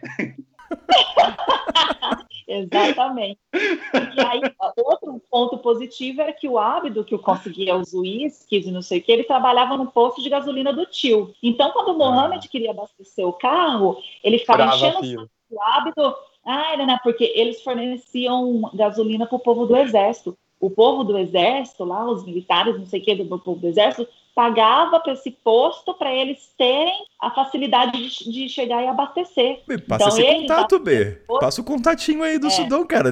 Tem, o tio tem posto é. de gasolina? Puta que me pariu. É. Cara, é muito é, doido pra pensar que então, você falou aqui, né? Uma semana, e eu achando que era muito ficar 3, 5 horas no começo. Porra, eu acho que agora o passeio já não existe mais. Cara, ah. eu tenho vídeos, assim, de filas quilométricas. Nossa, cara.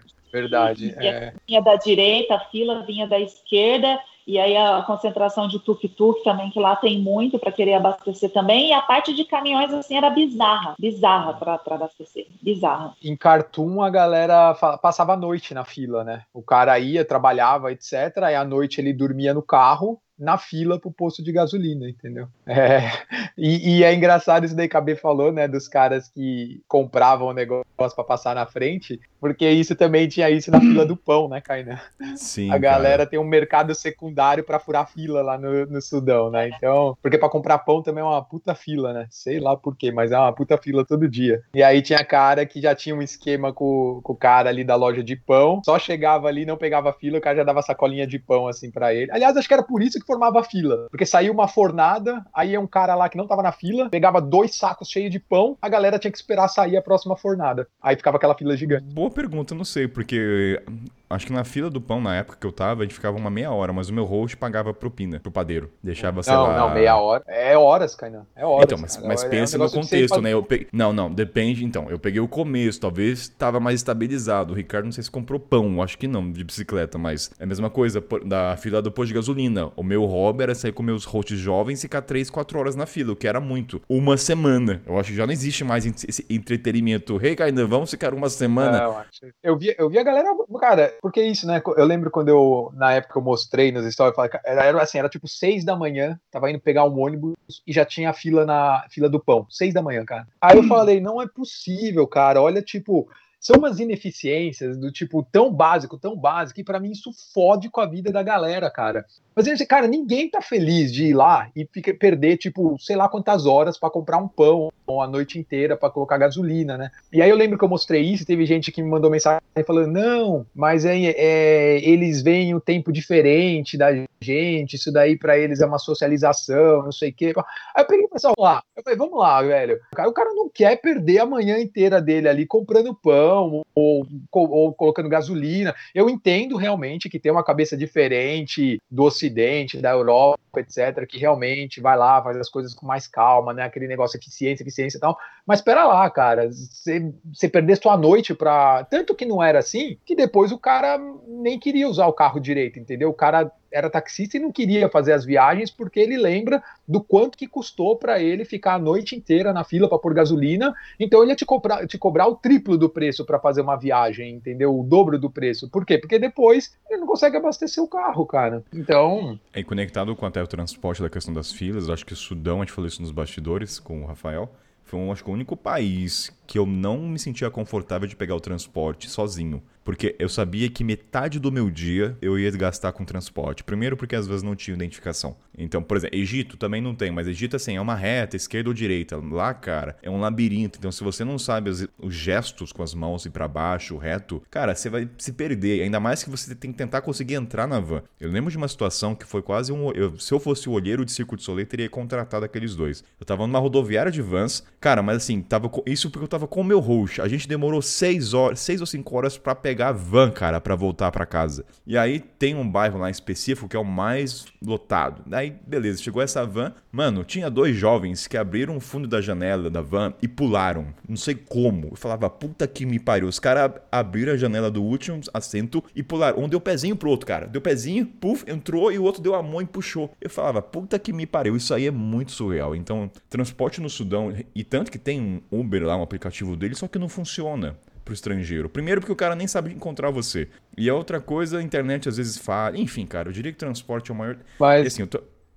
Mas, cara, só fazendo um ponto aqui, é que você ficou mais tempo em cartoon, né, cara? E aqui, e só para ser justo, assim, eu, durante todo o meu tempo, eu não tive nenhum problema com transporte no Sudão. Nenhum. O transporte entre cidades, ele é muito bom. É muito tranquilo, assim. É, os ônibus são bons, tem van, tem muita oferta, é super barato, é confortável, tem musiquinha, o ônibus é enfeitado por dentro, é uma coisa linda, cara. É, vamos dar um contraste. Eu ia falar isso, é, entre o transporte entre cidades e o transporte entre bairros, é, que é o, é o é. caos o problema é cartoon, cara. E o problema é por causa da revolução, entendeu? Que pararam esses transportes públicos. A gente estava explicando, né? Que parou os transportes públicos, etc. E Khartoum é uma das maiores cidades da África, cara. Khartoum tem 6 milhões de habitantes, cara. E é muita gente. É muita gente. Não é que tu... Se todo mundo tiver carro, eu acho que vai ser pior ainda, porque não tem infraestrutura para todo mundo ter carro, então não hum. tem o transporte público. Então realmente é muito complicado. Mas tirando o Khartoum, tive problema. Ah, Ricardo deve estar tá só rindo aqui da gente, porque para ele, né, tá com a bicicletinha, né? Eu tenho uma É. porrada de observação aqui, mas Observação sócio. Qual é? Essa observação é muito Sempre. pesada. sempre, sempre sócio política e sempre pesado. Não, então pula.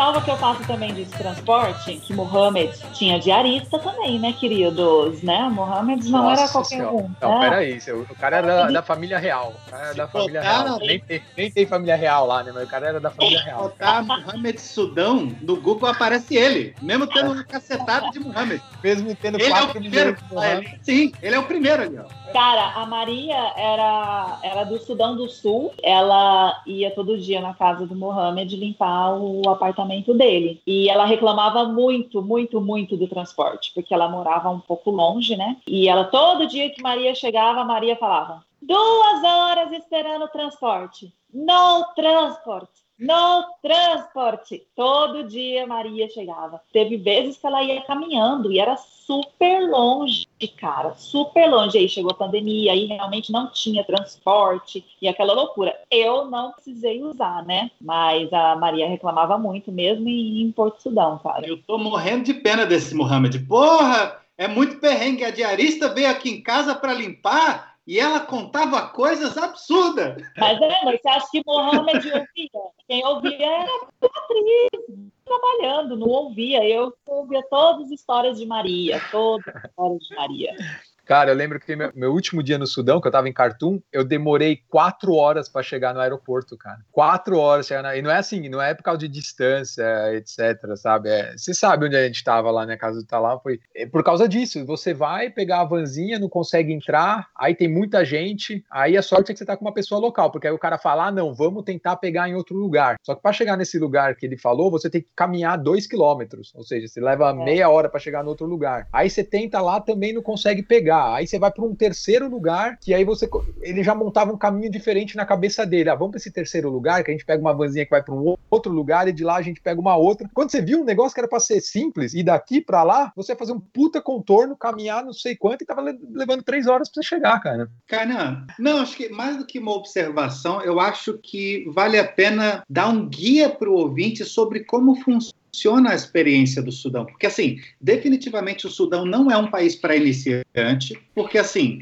você não vai encontrar o seu ovo maltine no mercadinho lá. Mas, assim, para você ficar sem extremos, vá no zoológico, vá no pedalinho. Você cruzar um país entre extremos, isso quer dizer, assim, você vai ter perrengue no transporte, você vai ter perrengue na locomoção, vai ter muitas coisas que elas vão surgir do imprevisto, mas com isso você vai descobrir que a vida ela pode ser menos, porque você vai ver todas essas privações e você vai ver que a vida pode ser mais. Os extremos eles vão para todos os lados e acho que é para isso que a gente viaja, para conhecer e descobrir que a vida vai além, além para bem e para mal. E o Sudão te dá isso. Ô, Ricardo, eu vou contratar você pro Mochileiro Sem Pauta. Você fala tão bonito, eu quase me caso com você. Nossa, então, eu já tô ficando apaixonada também. É, então, o Ricardo é um amor com essa pessoa, esse poder de síntese, essas palavras, essas Ô, motivações. Oi. Pra, pra gente fechar esse ponto de transporte, né? Você até comentou, mas vamos falar disso que é um negócio muito engraçado. Mas que é daquele código que tem dentro do transporte público lá, né, cara? Essa é uma saudade que eu não tenho merda nenhuma, mas vamos falar que é importante. Tá que pariu. Eu acho que nem o cara é muito que é. eu Acho que nem, acho- tem um código a ser respeitado no transporte público no geral, né? Eu lembro de dois específicos, Kainan, se você lembrar de algum outro. Mas era, vamos supor que você estava dentro de uma vanzinha ou de um ônibus, né? E aí tinha dois casos, assim, né? Se o ônibus tivesse cobrador e se ele não tivesse o cobrador, né? Se ele não tivesse o cobrador, o cara que pega o dinheiro lá tal, e aí você quisesse parar, né? Vamos supor que você quer descer na próximo. Não tem ponto, né? Mas vamos supor que você quer descer no próximo parada ali, próximo lugar tal. Aí você tinha que fazer um sonzinho assim pro motorista, ó. Tipo um soprinho assim. Mas. mas Guardem bem esse Guardem sinal. bem. Olha a regra, olha a Eu não regra. sei do que vocês estão falando. Mas, se tivesse o cobrador na vanzinha, você estava extremamente proibido de fazer esse som, porque só o cobrador poderia fazer esse som. Então você fazia um estalar de dedo assim, ó. Eu não consigo instalar o dedo, mas você instalava o dedo assim pro cobrador, e aí o cobrador fazia esse som pro motorista. E aí ele parava. Vocês não Ah. podiam fazer o som direto, cara. É o som daquela moedinha que o cobrador bate na coluna no Rio de Janeiro. Tem isso pra vocês? Aquele tá, tá, tá, tá, tá. Só o cobrador pode fazer? Então, só que o problema no Sudão, você não sabe, porque geralmente a galera tá de pé, ou tem uma identificação, uma pochete, às vezes não tem. Então você não sabe, às vezes você quer descer, ou porque a gente é estrangeiro, tá ansioso, às vezes o cara não percebeu, você quer. Eu já fiz isso uma vez e um cara meio que olhou torto pra mim. Como assim você tá assumindo minha Não. posição? de- É, é aquele negócio assim, eu fiz uma vez também, cara. Eu tava lá atrás, aí eu. A galera no outro. "Oh, oh, oh", Tipo, ficaram puto comigo. Sinal também é antes de entrar na van, né? Porque antes de entrar na van tem um sinal. Você vai para um lugar, a mão é para um lado, você vai para o outro, a mão é para baixo. Esse Depende da direção que também, você é. vai. Você tem, é. O que eu lembrei assim, ó, se, se você vai descer, se é uma mesma, es- uma mesma avenida, né, longa, e você vai descer nessa mesma avenida, mas lá na frente, alguns quilômetros na frente, você só aponta o dedo pra baixo, assim, ó, e aí o cara já entende que você vai descer lá na frente, sabe? Mas tem os códigos com a mão e tal. Eu acho que pro ouvinte que for pro Sudão, vale a pena a experiência de pegar o transporte local e fazer o tss, tss, tss, tss, só pra experiência. Você vê a reação. Você, viu o camelo, Ricardo? Cara, mas, porra, eu vejo camelo, mas assim, pra mim, quando, quando você tá na estrada e aparece, e aparece camelo, quer dizer que você tá fudido. Quer dizer que o deserto entrou na parte mais densa possível, que nada sobrevive além do camelo. Então, assim, eu não tenho uma associação positiva com camelo, ai que bonitinho. É quando eu tô no meio do nada e aparece. Agora, de camelo, cara, até falei com o Rafael, foi o único país que me deu agonia de ver, não sei se vocês vão lembrar, daquele camelo que ficava na cidade, vedado, girando em círculos, no raio muito pequeno. Até perguntei pro Rafael o que, que era aquilo, que é uma das poucas, não sei se o Ricardo viu isso, mas era...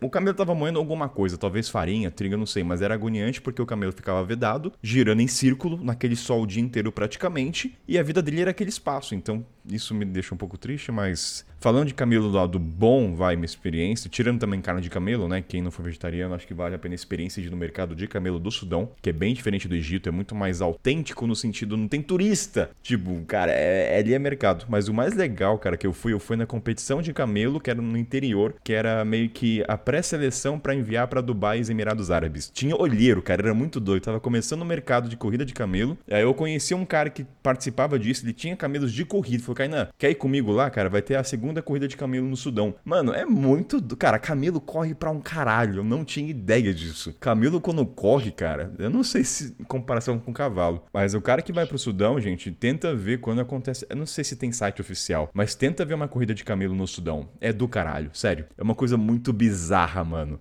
Prove o leite do camelo também, né? Eles tomam leite de camelo. Não, peraí. O leite da camela, né? Por favor. Ah, pode ser. Qual- depende de qual você quiser, fica à vontade. Camela? Ai, meu Deus do céu. Não, deve ser uma diferença de sabor aí, né? Cara, mas quase todo o leite que eles colocam no interior, no cafezinho, no chá, é de camelo, praticamente. É de camelar. Ai, tomar no seu. Ai, Ricardo, ai, vai. Desculpa. Tem que, tem que xingar você. Mas de camelo, assim, tem isso, eu acho pra galera, bem rápido, me indica, né? Vai no mercado de camelo, que é próximo de Omoduraman, tenta ver a corrida de camelo, que eu acho que é mais legal. Só- Só um parênteses aqui, Kainan. Esteja preparado para demorar quatro horas para chegar nesse mercado de camelo, tá?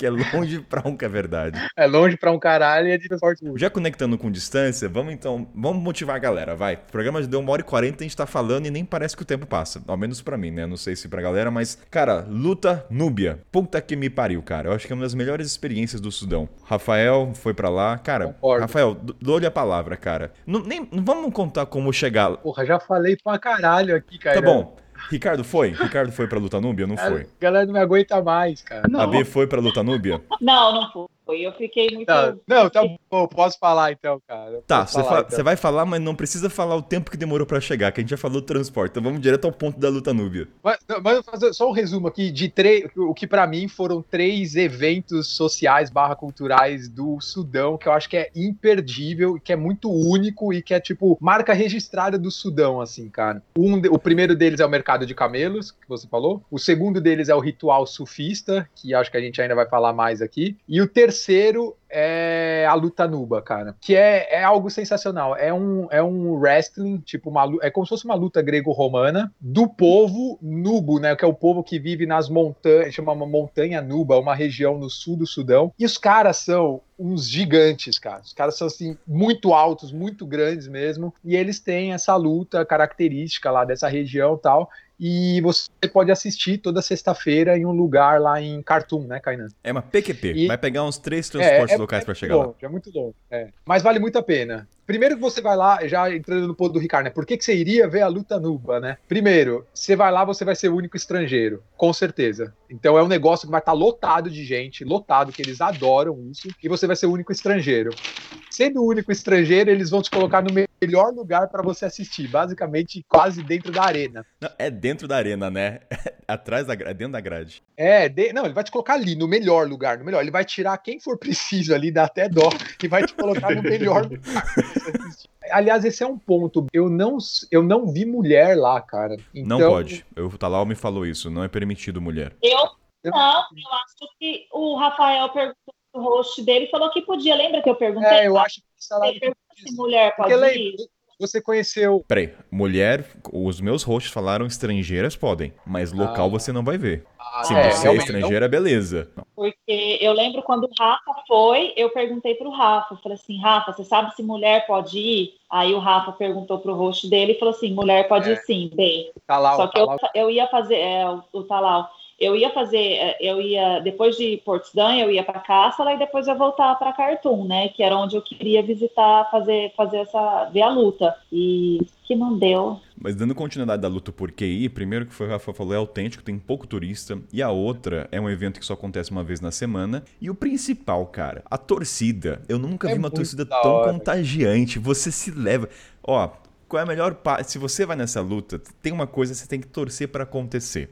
O Rafa, fa- o Rafa falou, é uma luta grega. Mas o legal é quando o adversário consegue levantar o cara do chão e jogar de novo. Isso é o ápice, é a cereja do bolo. Por quê? O que acontece? Eu não sei quanto eles ganham de dinheiro pra participar. Mas o cara que levanta a pessoa do chão e derruba, pensa assim, quando. Vai, não interessa se o cara levanta ou não, mas se ele ganha, a arquibancada dá dinheiro. O pessoal levanta as notas ali e o cara começa a recolher. Mas quando o cara levanta no chão, é dinheiro pra um caralho. E eu, assim, aconteceu uma vez.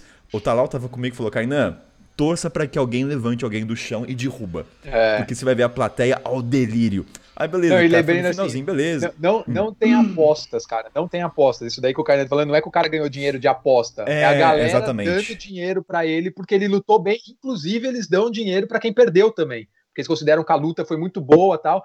E aí eles fazem um showzinho, né? Um cara arrecada todo o dinheiro e aí fica jogando no cara, assim, ó, jogando em cima dele Muito- e tal. Assim. Não, e quando esse cara levantou do chão, assim, eu não lembro das notas, tem nota de 20, mas a nota mais cara apareceu no ar, cara. Todo mundo começou a tirar o cenzão que tinha porque o cara levantou. É tipo você ver jogo do clássico São Paulo, a- quando o cara fa... é o mesmo sentimento, entendeu? Só que ali o dinheiro é honesto no sentido, porra, cara, o cara levantou. E lembrando, os caras não são pequenos pra tirar do chão. Puta que me pariu, os caras são uns trogloditas. Então é tudo isso, cara. É uma coisa autêntica, não é caro, assim, não tem aquela coisa do preço pro turista que pode acontecer, você vai pagar o mesmo preço dos Você vai locais. pagar, você vai pagar igual os locais. Tal. E um ponto também, a gente fala de luta, né? E assim, não é um negócio violento. Você assistindo, você não vai ver os caras ali sangrando, se machucando, aquela pancadaria e tal. É um negócio bem técnico, sabe? É um negócio tipo, eles ficam o tempo todo assim, meio que assim, é um, é como se fosse um- uma luta grego-romana mesmo. Você não vai ver ninguém se machucando, sabe? Tem essa hora que o cara vai levantar e jogar o outro, e tal, mas não, eu tenho lá, tem, tem tudo lá no- nos meus stories também lá mostrando, dia que eu fui, quem tiver curiosidade pode assistir lá. Inclusive eu explico um pouco das regras lá também. Tem uma, assim como o código do, tran- do transporte público, tem assim umas regras bem, um código também bem legal assim da luta nuba. Então vê lá nos stories que tá explicando melhor. Vou fazer agora o bloquinho dicas úteis, tá? Bem infantil mesmo, pra ser bem rapidinho pra galera, coisas básicas pra o cara pesquisar mais profundo na internet. Primeiro, muito obrigado por o Ricardo ter se fudido e não sacar dinheiro e me falar antecipadamente, porque senão eu também estaria fudido. Não, eu fui o primeiro que se fudeu por todos, né? Que eu Obrigado, avisei pro Ricardo. próximo, né? Obrigado, cara. Não, porque assim, pra o ouvinte entender, eu comecei a falar com o Ricardo na internet, ele falou, Kainan, não dá pra sacar. Falei, porra, obrigado, cara, eu não tinha lido isso na internet, não tinha encontrado. Aí falei pro Rafael, que o Rafael deve ter falado, então assim, efeito cascata. Então, Primeira coisa, provavelmente não dá pra sacar dinheiro no país. Se prepare pra isso. É tipo Irã, né? Não dá pra sacar. Não dá para usar cartão de débito, não tem Isso, Western exatamente. Union, esquece. É levar dinheiro, Mais levar fácil, dinheiro e mais trocar lá. É isso. Segunda coisa, quando você for trocar dinheiro, existe o mercado paralelo e o mercado oficial. Não vá no mercado oficial, vá no mercado paralelo, porque a diferença é gritante. E tem outro ponto: notas pequenas são dificilmente aceitas. Eu me fudi por isso. Então, assim, dólar, 50 ou 100, 20, 10, cara. Assim, você pode até conseguir, mas a taxa vai diminuir muito. Foi o que aconteceu comigo. Agora, cara, eu vou entrar num momento polêmico. Não sei se eu. Visto, cara. Não sei se o Ricardo teve esse problema de interpretação. Porque, cara, foi uma aventura. Vou até pegar o visto aqui daqui a pouco. Mas você lembra da questão assim: o visto é válido a partir da entrada? Tem muito questionamento na internet sobre isso. Porque, ó, vou até pegar aqui. Mas- O do Sudão, o do Sudão é a partir da entrada, o da Etiópia que não. Então, mas é, tem muita gente que não acredita que é a partir da entrada. O pessoal acha que é a partir do que conta. E eu falo, cara, não, no visto tá escrito. O visto começa. Não, é do- Ó, vou- é, então, mas é que, não é que o pessoal acredita, foi o que me falaram na embaixada do Egito, né? Que era a partir da emissão. Eu tirei na Etiópia e falaram: você tem 30 dias, você tem esse período para entrar, para ir para o Sudão. A partir do momento que você entra, você carimba, tá valendo. Então, mas isso aí dá muito, muita gente na internet tem dupla interpretação. Tanto que assim, uma dica que eu dou pra você não ter essa dúvida é o seguinte: se você tira o visto e a pessoa carimba, aí começou a contar, que é o caso quando você pega na Etiópia, no Quênia. Ele carimbou, tipo assim, é só entrada aqui. Quando você tira o visto do Sudão, ele só te dá o adesivo, ninguém dá um carimbo de entrada. Então, assim, é uma maneira de você ter certeza. É um, assim, resumo final: vai tirar o visto do Sudão, gente, entenda que assim, você tem dois meses, um mês pra entrar no país e de lá começa a contar dois ou três meses. Porque, tipo, meu visto era válido até o dia 16, entrei no dia 16. Aí a pessoa falou, não, Kena, você perdeu seu visto. Eu falei, não, gente, começou a contar daquele dia. Sabe o que é importante sobre o visto do Sudão? Que é caro pra caralho, velho. É o visto mais caro que eu já tirei na minha vida, velho. 150 dólares. Se você tirar no Egito, 150 dólares o visto. Mas o visto Sudão é um exemplo claro que o preço varia muito. O Ricardo, quando me deu a dica, eu, paguei, eu peguei no Quênia. Eu paguei 45 dólares pra dois meses e tirei no dia seguinte. Assim, a diferença muda. No Egito, acho que agora é 150 dólares também. Então, assim, dependendo de, no Brasil, não sei quanto deve ser tirar no Brasil, mas oscila muito, cara. Então, assim, É. por isso que é bom você pesquisar. Foram 60 dólares um mês. Você tirou onde, UB? Na Etiópia. Ricardo, você pagou quanto, Ricardo? Eu tirei a, tirei, tirei em Hades também, foi 60 dólares, sim. Ou seja, Quênia é o mais barato, 40 dólares, que dá uma boa O melhor é no, porra. sim. É, no Egito é 150, 60 dias. Ah, outra coisa bem rápida, falando bem brevemente, quando você entra no Sudão, gente, se atentar também ao visto do registro. É um tipo, um- é para validar o teu visto, tá? Só, só existe isso lá, nunca vi outro país que faz isso. Geralmente as pessoas não falam na fronteira.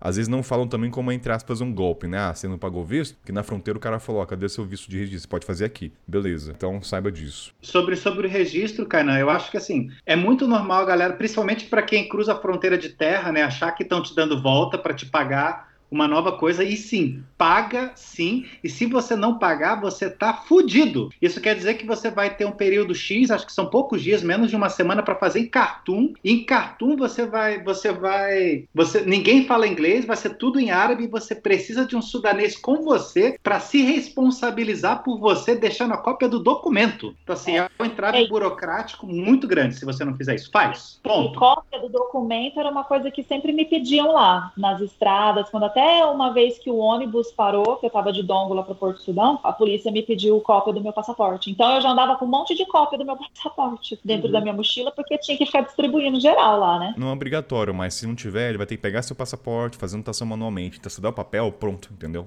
Já acelerou o processo. Cara, aconteceu comigo.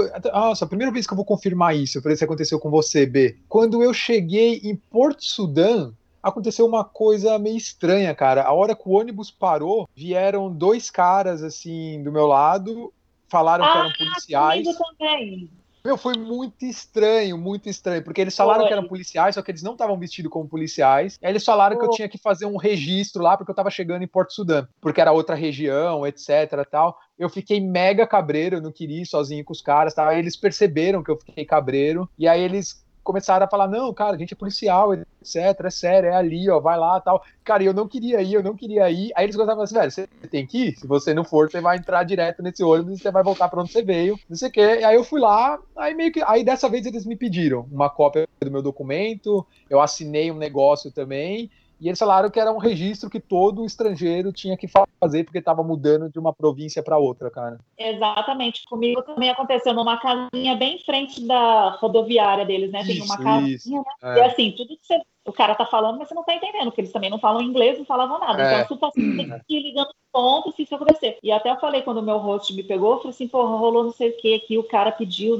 mas aí ela anotou, pegou meu passaporte, né? E quando alguém tira o passaporte da sua mão, né? Quando você está viajando, você fica todo, ai meu Deus do céu, pelo amor de Deus, o que você vai fazer com esse documento? Preciso disso para viajar, né? E aí ele anotou tudinho lá. Foi, aconteceu comigo também, Rafa. Comigo também aconteceu isso, mas não em Porto Sudão. Eu fui em dois albergues e o cara falou: você precisa ir lá na central policial pra fazer o registro. Daí eu falei: caramba, como assim? Tem que ir numa cidade do- pequenininha. Daí a gente achou que era golpe, mas no final, não. Tipo, o dono do albergue falou: vai lá, daí o policial fez. Acho que é uma questão que nem faz no Egito, no Marrocos, questão de segurança com o turista. É, aliás, esse é um ponto pra falar, cara. Desculpa interromper, mas no Sudão não tem golpe, gente. Não tem golpe. Eu não presenciei nenhum golpe, cara. Eu fiquei lá em um mês e não teve nenhuma tentativa de me darem nenhum golpe, cara. Eu tava vindo do Egito, né? E o Egito, tipo, cara. Sério, é, tentam te dar golpe todo dia, principalmente nas cidades mais turísticas, assim, a todo momento, né, cara? Luxor, por exemplo, é um inferno. E aí eu já, vim, já tinha vindo com aquela cabeça do tipo, porra, mano, achando que todo mundo vai querer te dar golpe e tal, e no Sudão não tinha nada, cara. É, eu já passei por dois golpes, mas. Então, Sudão, eu, acho muito, eu acho muito delicado qualquer tipo de generalização para temas delicados. Se você falar que não tem em um lugar, pode dizer que vai ter menos, as chances são menores. É, é lógico. Assim menos, como é. é. muito, assim como é muito delicado falar que no Egito só tem golpe. Peraí, não. Não, tem muito. Tem Não, muita tentativa. pra- é pra Eu tive não- experiências ótimas no Egito, mas em Luxor, por exemplo, é um inferno, cara. A ama do Egito não é tão boa, não. Ricardo, Luxor, o pessoal cobra mais na água, cara, que é um item Não, é um essencial. inferno, né? cara. Pô, Depois que eu Não, tava lá um não tempo que eu tô- sabia o preço das coisas, eu já chegava falando o preço, porque eu sabia que o cara queria me cobrar mais, cara. Eu não, eu não tô dizendo que, que não exista em um lugar ou que só exista em outro, mas eu, eu só acho que a gente não pode cair nessa, nessa questão delicada de julgar uma experiência Ah, pessoal não, é. todo. Não, não é generalização. Tô falando da minha experiência e eu não Ah, passei beleza. por um golpe, nem vi ninguém falando de golpe no Sudão, cara. Assim, comparado com o Egito, praticamente eu não achei que tem golpe. Eu tive duas, mas não vou falar porque foi tão irrelevante que mais não cai num golpe, eu acho que não vale a pena falar, escorrer. Mas assim, você tem que ficar menos preocupado com Mas é que, é que tu tem cara de idiota, Kainan. Então é muito fácil. Você olha ali, você se sente impelido. É fácil. Por que, que eu chamo o Ricardo pra esse programa? Quem convidou? Quem convidou? Quem convidou? Quem convidou? Eu acho que hoje é a tacada final. Assim, eu vou encontrar outro professor. Não é um problema, entendeu? É, já, gente, ouvintes, vaga de candidato para professor de história e poder de síntese aí, tá? Aberto as vagas, tá bom? Obrigado, Ricardo, pela participação. Agora sim, já deu, ó, deu duas horas de gravação, vamos acelerar, só tem mais dois tópicos, três rapidinho, vai, senão vai ficar muito tempo.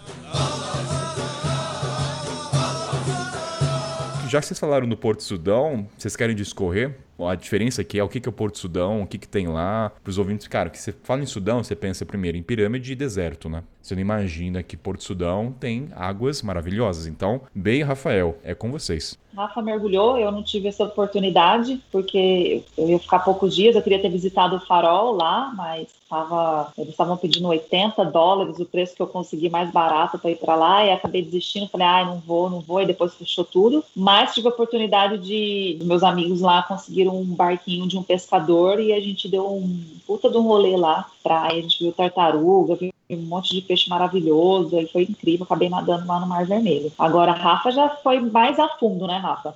É, eu acho que assim, é, Porto Sudão, ele. Toda essa região da, da costa leste e também a parte sudeste assim do Egito, né? Ali próximo da fronteira com Eritreia e Etiópia, você tem uma etnia diferente. Ali a galera já não é mais núbia. Ele é uma etnia que chama Albija. Então tem realmente uma diferença étnica e também assim, diferenças culturais. Assim, você encontra outras coisas vendendo assim nas ruas tal. Aí com, conforme você vai indo para o sul, tem mais mistura, né? Com, com Etiópia, com Eritreia, inclusive tribos que são a mesma assim nos três países tal, né? E o outro ponto é esse lance do mergulho, né? Muita gente não sabe, mas Porto Sudão é, tem um mergulho muito legal, sabe? Um mergulho muito muito foda assim no Mar Vermelho, sabe? Em comparação com no Egito Egito tem também, né? Lá na, na parte ali de Eilat, lá em Israel tem também tal, mas o do Sudão é menos conhecido, é um negócio bem natural, assim, bem selvagem ainda, né? O problema que é também o ponto bom é assim, é muito inexplorado. Então deve ter uma operadora de mergulho fazendo mergulho lá em Porto Sudão, tal. Então você vai, você vai estar mergulhando praticamente sozinho, num lugar bem selvagem, tem muita vida, muitos animais. É famoso por ter muitos tubarões, principalmente tubarões martelos, tal, né? O problema é que vai ser caro justamente porque não tem ninguém. Então, o que é um ponto bom é também um ponto ruim, entendeu? Por exemplo, eu fui para Porto Sudão, principal, um dos principais motivos foi para mergulhar, né? E eu fiquei cinco dias esperando ter um outro turista para fazer o mergulho comigo e ninguém apareceu, cara. E aí eu fui fazer sozinho e acabou sendo um valor tipo muito alto para para padrões do Sudão, assim, muito alto mesmo. Só que é um valor que se você está num grupo de cinco, seis pessoas, aí vai sair, vai sair um valor bem mais tranquilo, entendeu? Mas eu fui fazer o mergulho sozinho. Uma dúvida, quando você fala do mergulho em, compara em comparação com Israel, da Rábica no Egito, o que, que, diferencia, o que, que tem uma diferença geográfica na estrutura das águas? É a mesma coisa? É mais lindo? Porque Dahab é uma referência no Egito para mergulho. Dahab me frustrou, cara, como mergulho, pra falar a verdade. Eu dou uma nota 6, assim, pro mergulho de Dahab, cara.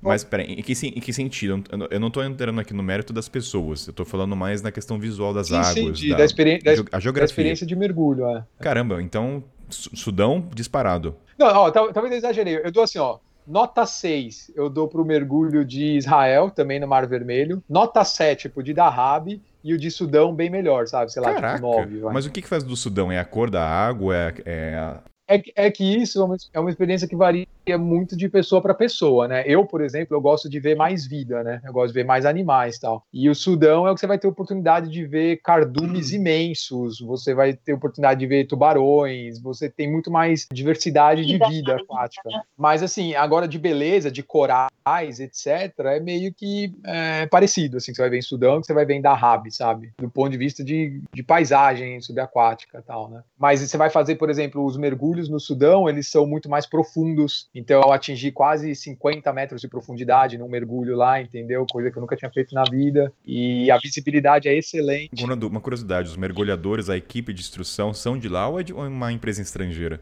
Não, eles eram de lá. Você conheceu até, né, B? O Mustafa? Conheci, conheci o Mustafa. São de lá, cara. Esse cara tinha o primeiro, primeiro é, operador de mergulho do Sudão. Eu acho legal abordar sobre esse tópico porque quebra um pouco o estereótipo na mídia, né? Do Sudão ser só deserto, imaginar que tem águas maravilhosas. Tubarão martelo, cara. Porra, quando você falou isso, eu juro que eu não imaginava isso.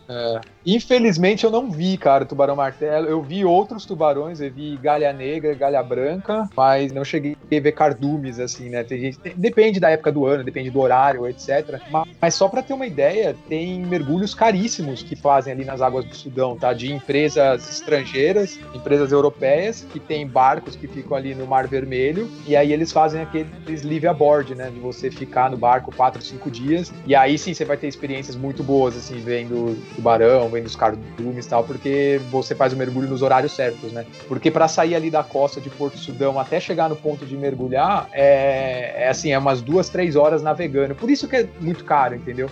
Você vai ter que ter uma. Eu sozinho, eu tive que pagar o barco, pagar o, o comandante, pagar o instrutor, pagar os equipamentos, pagar tudo, eu tava sozinho.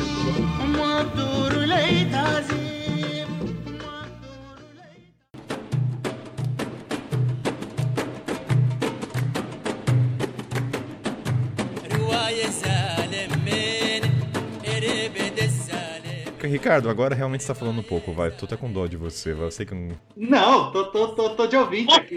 Ele tá ficando tristinho, você viu que ele começou a baixar a cabeça. Não, ele tá triste porque ele percebeu que foi uma merda de bike e não vê pirâmide, não vê mar, né? Tô brincando. Não, deve ter sido experiência louca. Posso, demais. eu tenho uma defesa final sobre, sobre o meu modelo de viagem. Espera, espera o final, espera o final. Não, deixa eu, deixa eu eu tenho uma curiosidade, ô, Ricardo, como que era a, como que a galera via você viajando na bike de bambu lá no Sudão especificamente? Pera, antes. Eu, eu- peraí, eu lembrei de uma coisa que eu tinha que comentar. Eu vou complementar a sua pergunta. Aí o Ricardo vai puxar essa.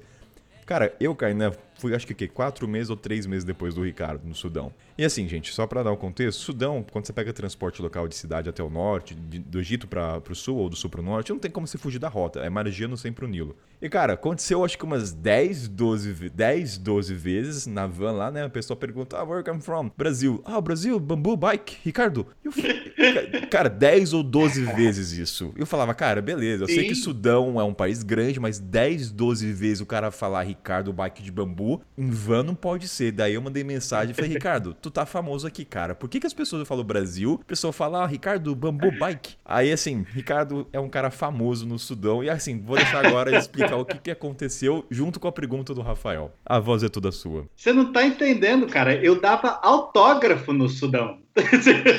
a polícia parava para como pediam ah, como pediam, por exemplo, o passaporte para vocês, e aí quando viam o meu nome, viam a bicicleta, eles fechavam o meu passaporte e tiravam um selfie comigo. Eu tenho selfie no Sudão inteiro, porque rolou o seguinte: é, eu fui entrevistado, foi uma entrevista até bem longa, no, no maior programa que eles têm, como se, como se eu tivesse tido uma entrevista de 20 minutos no Jornal Nacional, entendeu? Com o William Bonner me- deles lá me entrevistando, entendeu? Assim, depois disso, eu fui assistido por toda a comunidade sudanesa, cara. que louco. Era, pô, Você quer contar um pouco dessa história? Eu acho que é divertida, é leve. Como é que chegou? Como é que se- que você apareceu na TV? Cara, assim, pensa na estrutura do Sudão. Como é, qual foi o, o caminho da pedra pra chegar nesse canal de TV? O seu host era tipo o Mohamed Dabê também? Era do exército? O tio tinha... Talvez o pai dele era dono da emissora? Não, cara, as coisas meio que foram se conectando aos poucos, assim, porque eu conheci um pessoal no primeiro vilarejo e, aí foram falando, e aí esse, burbu- esse burburinho foi aumentando e aumentando, e quando eu cheguei em Khartoum, já tinham falado que tinha um cara viajando com uma bicicleta de bambu, e aí depois o meu host em Khartoum, ele, ele entrou em contato, ele ligou para a emissora para perguntar se queriam me entrevistar, e aí eles perguntaram, o cara da bicicleta de bambu? Nossa, manda ele pra cá. E aí no dia seguinte eu fui, eu ganhei cachê. Ah, não. Caraca. Você, tá falando, você ganhou... Cara... E você não tá entendendo. E aí, como, claro, obviamente era tudo em árabe, o cara, o, o meu host que, que ficou como tradutor, ele ficou famoso também. Cara... Caramba. E aí eu acho que deve ser, responde a pergunta do Rafael, né? A bike de bambu, o quanto interferiu na percepção das pessoas sobre você? Porque acredito que se fosse uma bike de alumínio, Ah. titânio, talvez você não apareceria na TV. Mas um ciclista, dos mesmo assim, poucos. Então, assim, junto com a pergunta, o que, que- qual é a relação da bike de bambu no Sudão e o quanto isso interferiu ela com as pessoas? E vice-versa. É que quando, quando uma pessoa de fora ela pode criar distância, a bike de bambu ela cria curiosidade e ela, e ela aproxima pessoas. Então, isso gerou, gerou um furdúncio e você não tem muita gente cruzando o Saara no verão. Então, você tem um desgraçado do Brasil cruzando o Saara no verão com uma bicicleta de bambu. Foi o combo. Ai, caralho, sensacional. Seguinte, pra encerrar então, eu vou deixar à vontade seu Ricardo e Rafael, caso eles queiram, fazer um discurso belo. Eu quero ver poder de síntese agora que vai, quem sabe faz ao vivo. Ricardo, por favor, meu querido, vo- o programa agora é todo seu. Já que você é um ex-podcaster, né? Então dá um, um gostinho de nostalgia pra você. Tipo ex-BBB. Não, ô Kainan, tem uma coisa que eu fui escrevendo aqui, conforme a gente estava conversando, né? Que perguntaram assim, caramba, como assim você não visitou nada no Sudão? E eu não pude participar de muitas dessas coisas que vocês participaram. E eu acho que isso é uma grande coisa que o Sudão te dá, que é essa ressignificação do nada. Aonde você vê nada, quando você imerge nele, você descobre que ali tem camada. Quando você está num deserto e naquele deserto só tem areia, você descobre que assim, assim como um esquimó só vê branco na neve, você descobre que o marrom tem camadas. A areia, ela, às vezes, ela fica mais densa e se você cavar, ali tem água. A areia, às vezes, ela, ela fica mais densa a ponto de enrijecer e aquilo vira uma montanha. E as montanhas do deserto, elas são areias que petrificaram. Elas têm a mesma estrutura, sabe? E você, às vezes, tem o acesso de encontrar um cara no meio desse nada que é um pastor de ovelha sabe? É lindo. E às vezes você tem a oportunidade de, de comer um sanduíche que te dão e tem, sei lá, um, um molho de amendoim que é uma festa no teu paladar e você não sabe de onde aquilo veio, sabe? O nada, ele te dá uma quantidade de detalhes muito grande. E para mim, como, como sociólogo, Kainan, eu acho que o Sudão ele te dá a oportunidade de conhecer a bondade por si só, a bondade por si mesma, porque é assim que as coisas são e é assim que a vida é sabe? Para mim, como sociólogo, resgatar a fé na humanidade a partir das pessoas do Sudão, isso é impagável. A melhor coisa que o Sudão tem é um sudanês. E você viajar para o Sudão, por mais que vá acontecer uma série de perrengue, por mais que vá ser extremamente difícil e vá ser extremo, o Sudão é um salto de fé. É mesmo aquela coisa do, do, do, Indiana Jones mesmo, sabe? Aquela cena que ele dá um salto no abismo e tem uma ponte transparente, assim. É um abismo que você dá um passo tranquilo e nada vai acontecer com você. É um salto de fé que as pessoas fazem essa ponte por você. O Sudão é mágico de maneira profunda, cara. Eu nem vou fazer piada, vou manter a seriedade porque é bonito, de verdade. Não vou nem fazer piada em cima dessa frase sua. Você viu quanto eu tô sério, cara, sério. Eu, eu falo, você tem um poder de palavra muito bonito cara. Sério mesmo, você faz. Né? Chorou, chorou, chorou. Chorei por dentro. Tá, tá, tá, tá, coçando, tá coçando esse coração peludo. é, Rafael, quer fazer algum comentário depois desse momento maravilhoso? Não, cara, só tenho que concordar, né? Concordo 110% aí com o que o Ricardo falou.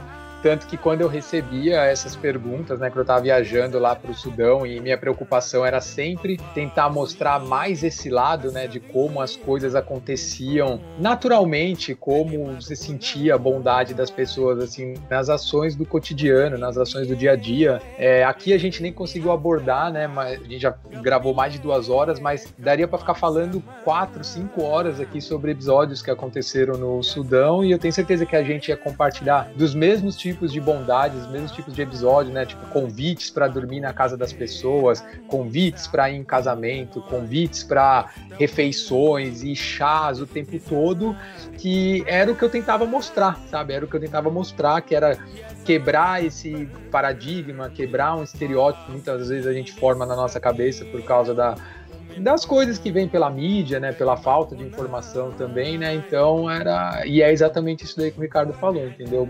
É, o que eu sentia era que as pessoas tinham uma bondade mesmo, tinha assim, um altruísmo muito grande e tinha muita alegria de você estar no país delas e queria te dar a melhor experiência, a melhor é o melhor tudo, cara. O melhor que eles têm a oferecer, eles estavam preocupados em te dar. Não importa, não importa se tem ponto turístico, não importa o que tem para fazer, é isso daí que vai te dar a melhor experiência no Sudão e muitos outros países.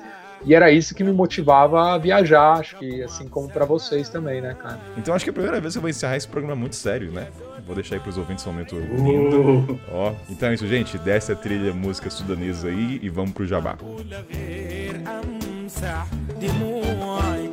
واحتوي بعد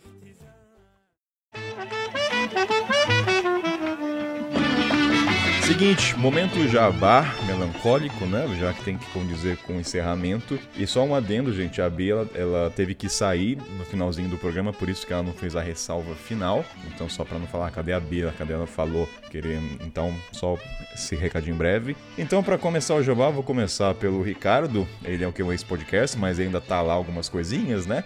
Então, Ricardo, onde é que as pessoas te encontram?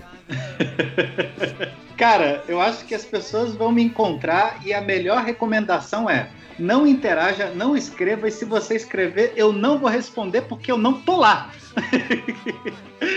eu tô no momento de eu tô no momento de desintoxicação de mídia social, porque por muitos anos, então essa é a parte boa, vocês vão encontrar muito conteúdo e modéstia a parte mesmo, ele é de muita qualidade, sabe? O que você encontrar por Bambu Trip com dois Os, você vai encontrar canal no YouTube, você vai encontrar artigos no Medium, você vai encontrar Instagram, você vai encontrar os meus, os meus episódios de podcast na saudosa época em que eu o fazia, né?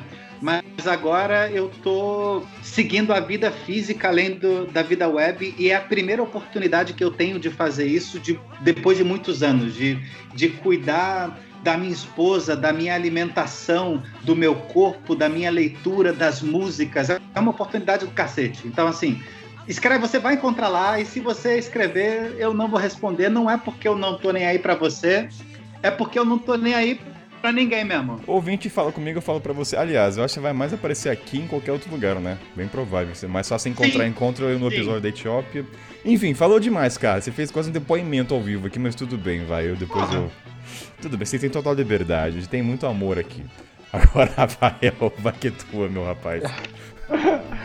Ó, o Kainan conseguiu juntar duas peças aqui, né, cara? Porque eu tô nesse mesmo call do Ricardo aí, eu abandonei bastante, assim, as redes sociais, não é o meu foco agora, mas também se você visitar lá Viagem com Intensidade, você vai achar todo o registro da, dos dois anos de viagem que eu fiz, vai encontrar tudo detalhado lá sobre o Sudão também, todas essas paradas que a gente comentou tal, e espero que vão lá, se vocês encontrar detalhes de tudo que a gente abordou aqui, mas assim, se deixarem mensagens, etc, também pode ser que eu demore um pouco para responder, porque eu não estou tão ativo agora. E é isso aí, mas vale a pena ver do mesmo jeito. Demos o cinturão do pior jabá do mochileiro sem pau. Não, tá vendendo alguma coisa? Não.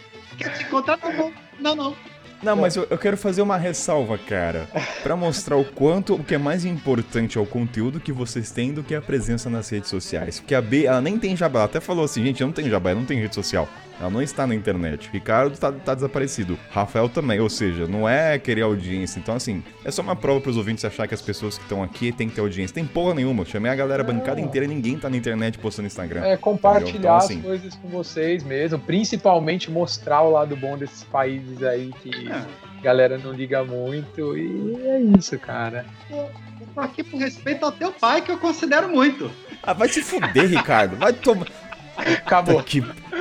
O dia... Não, vai, vai, acabar assim esse programa e vai eu te ia, pegar, Ricardo. Desce a trilha. Senhor, viu? Então encerra assim, um beijo e vai se ferrar, Ricardo. Vai, Ricardo.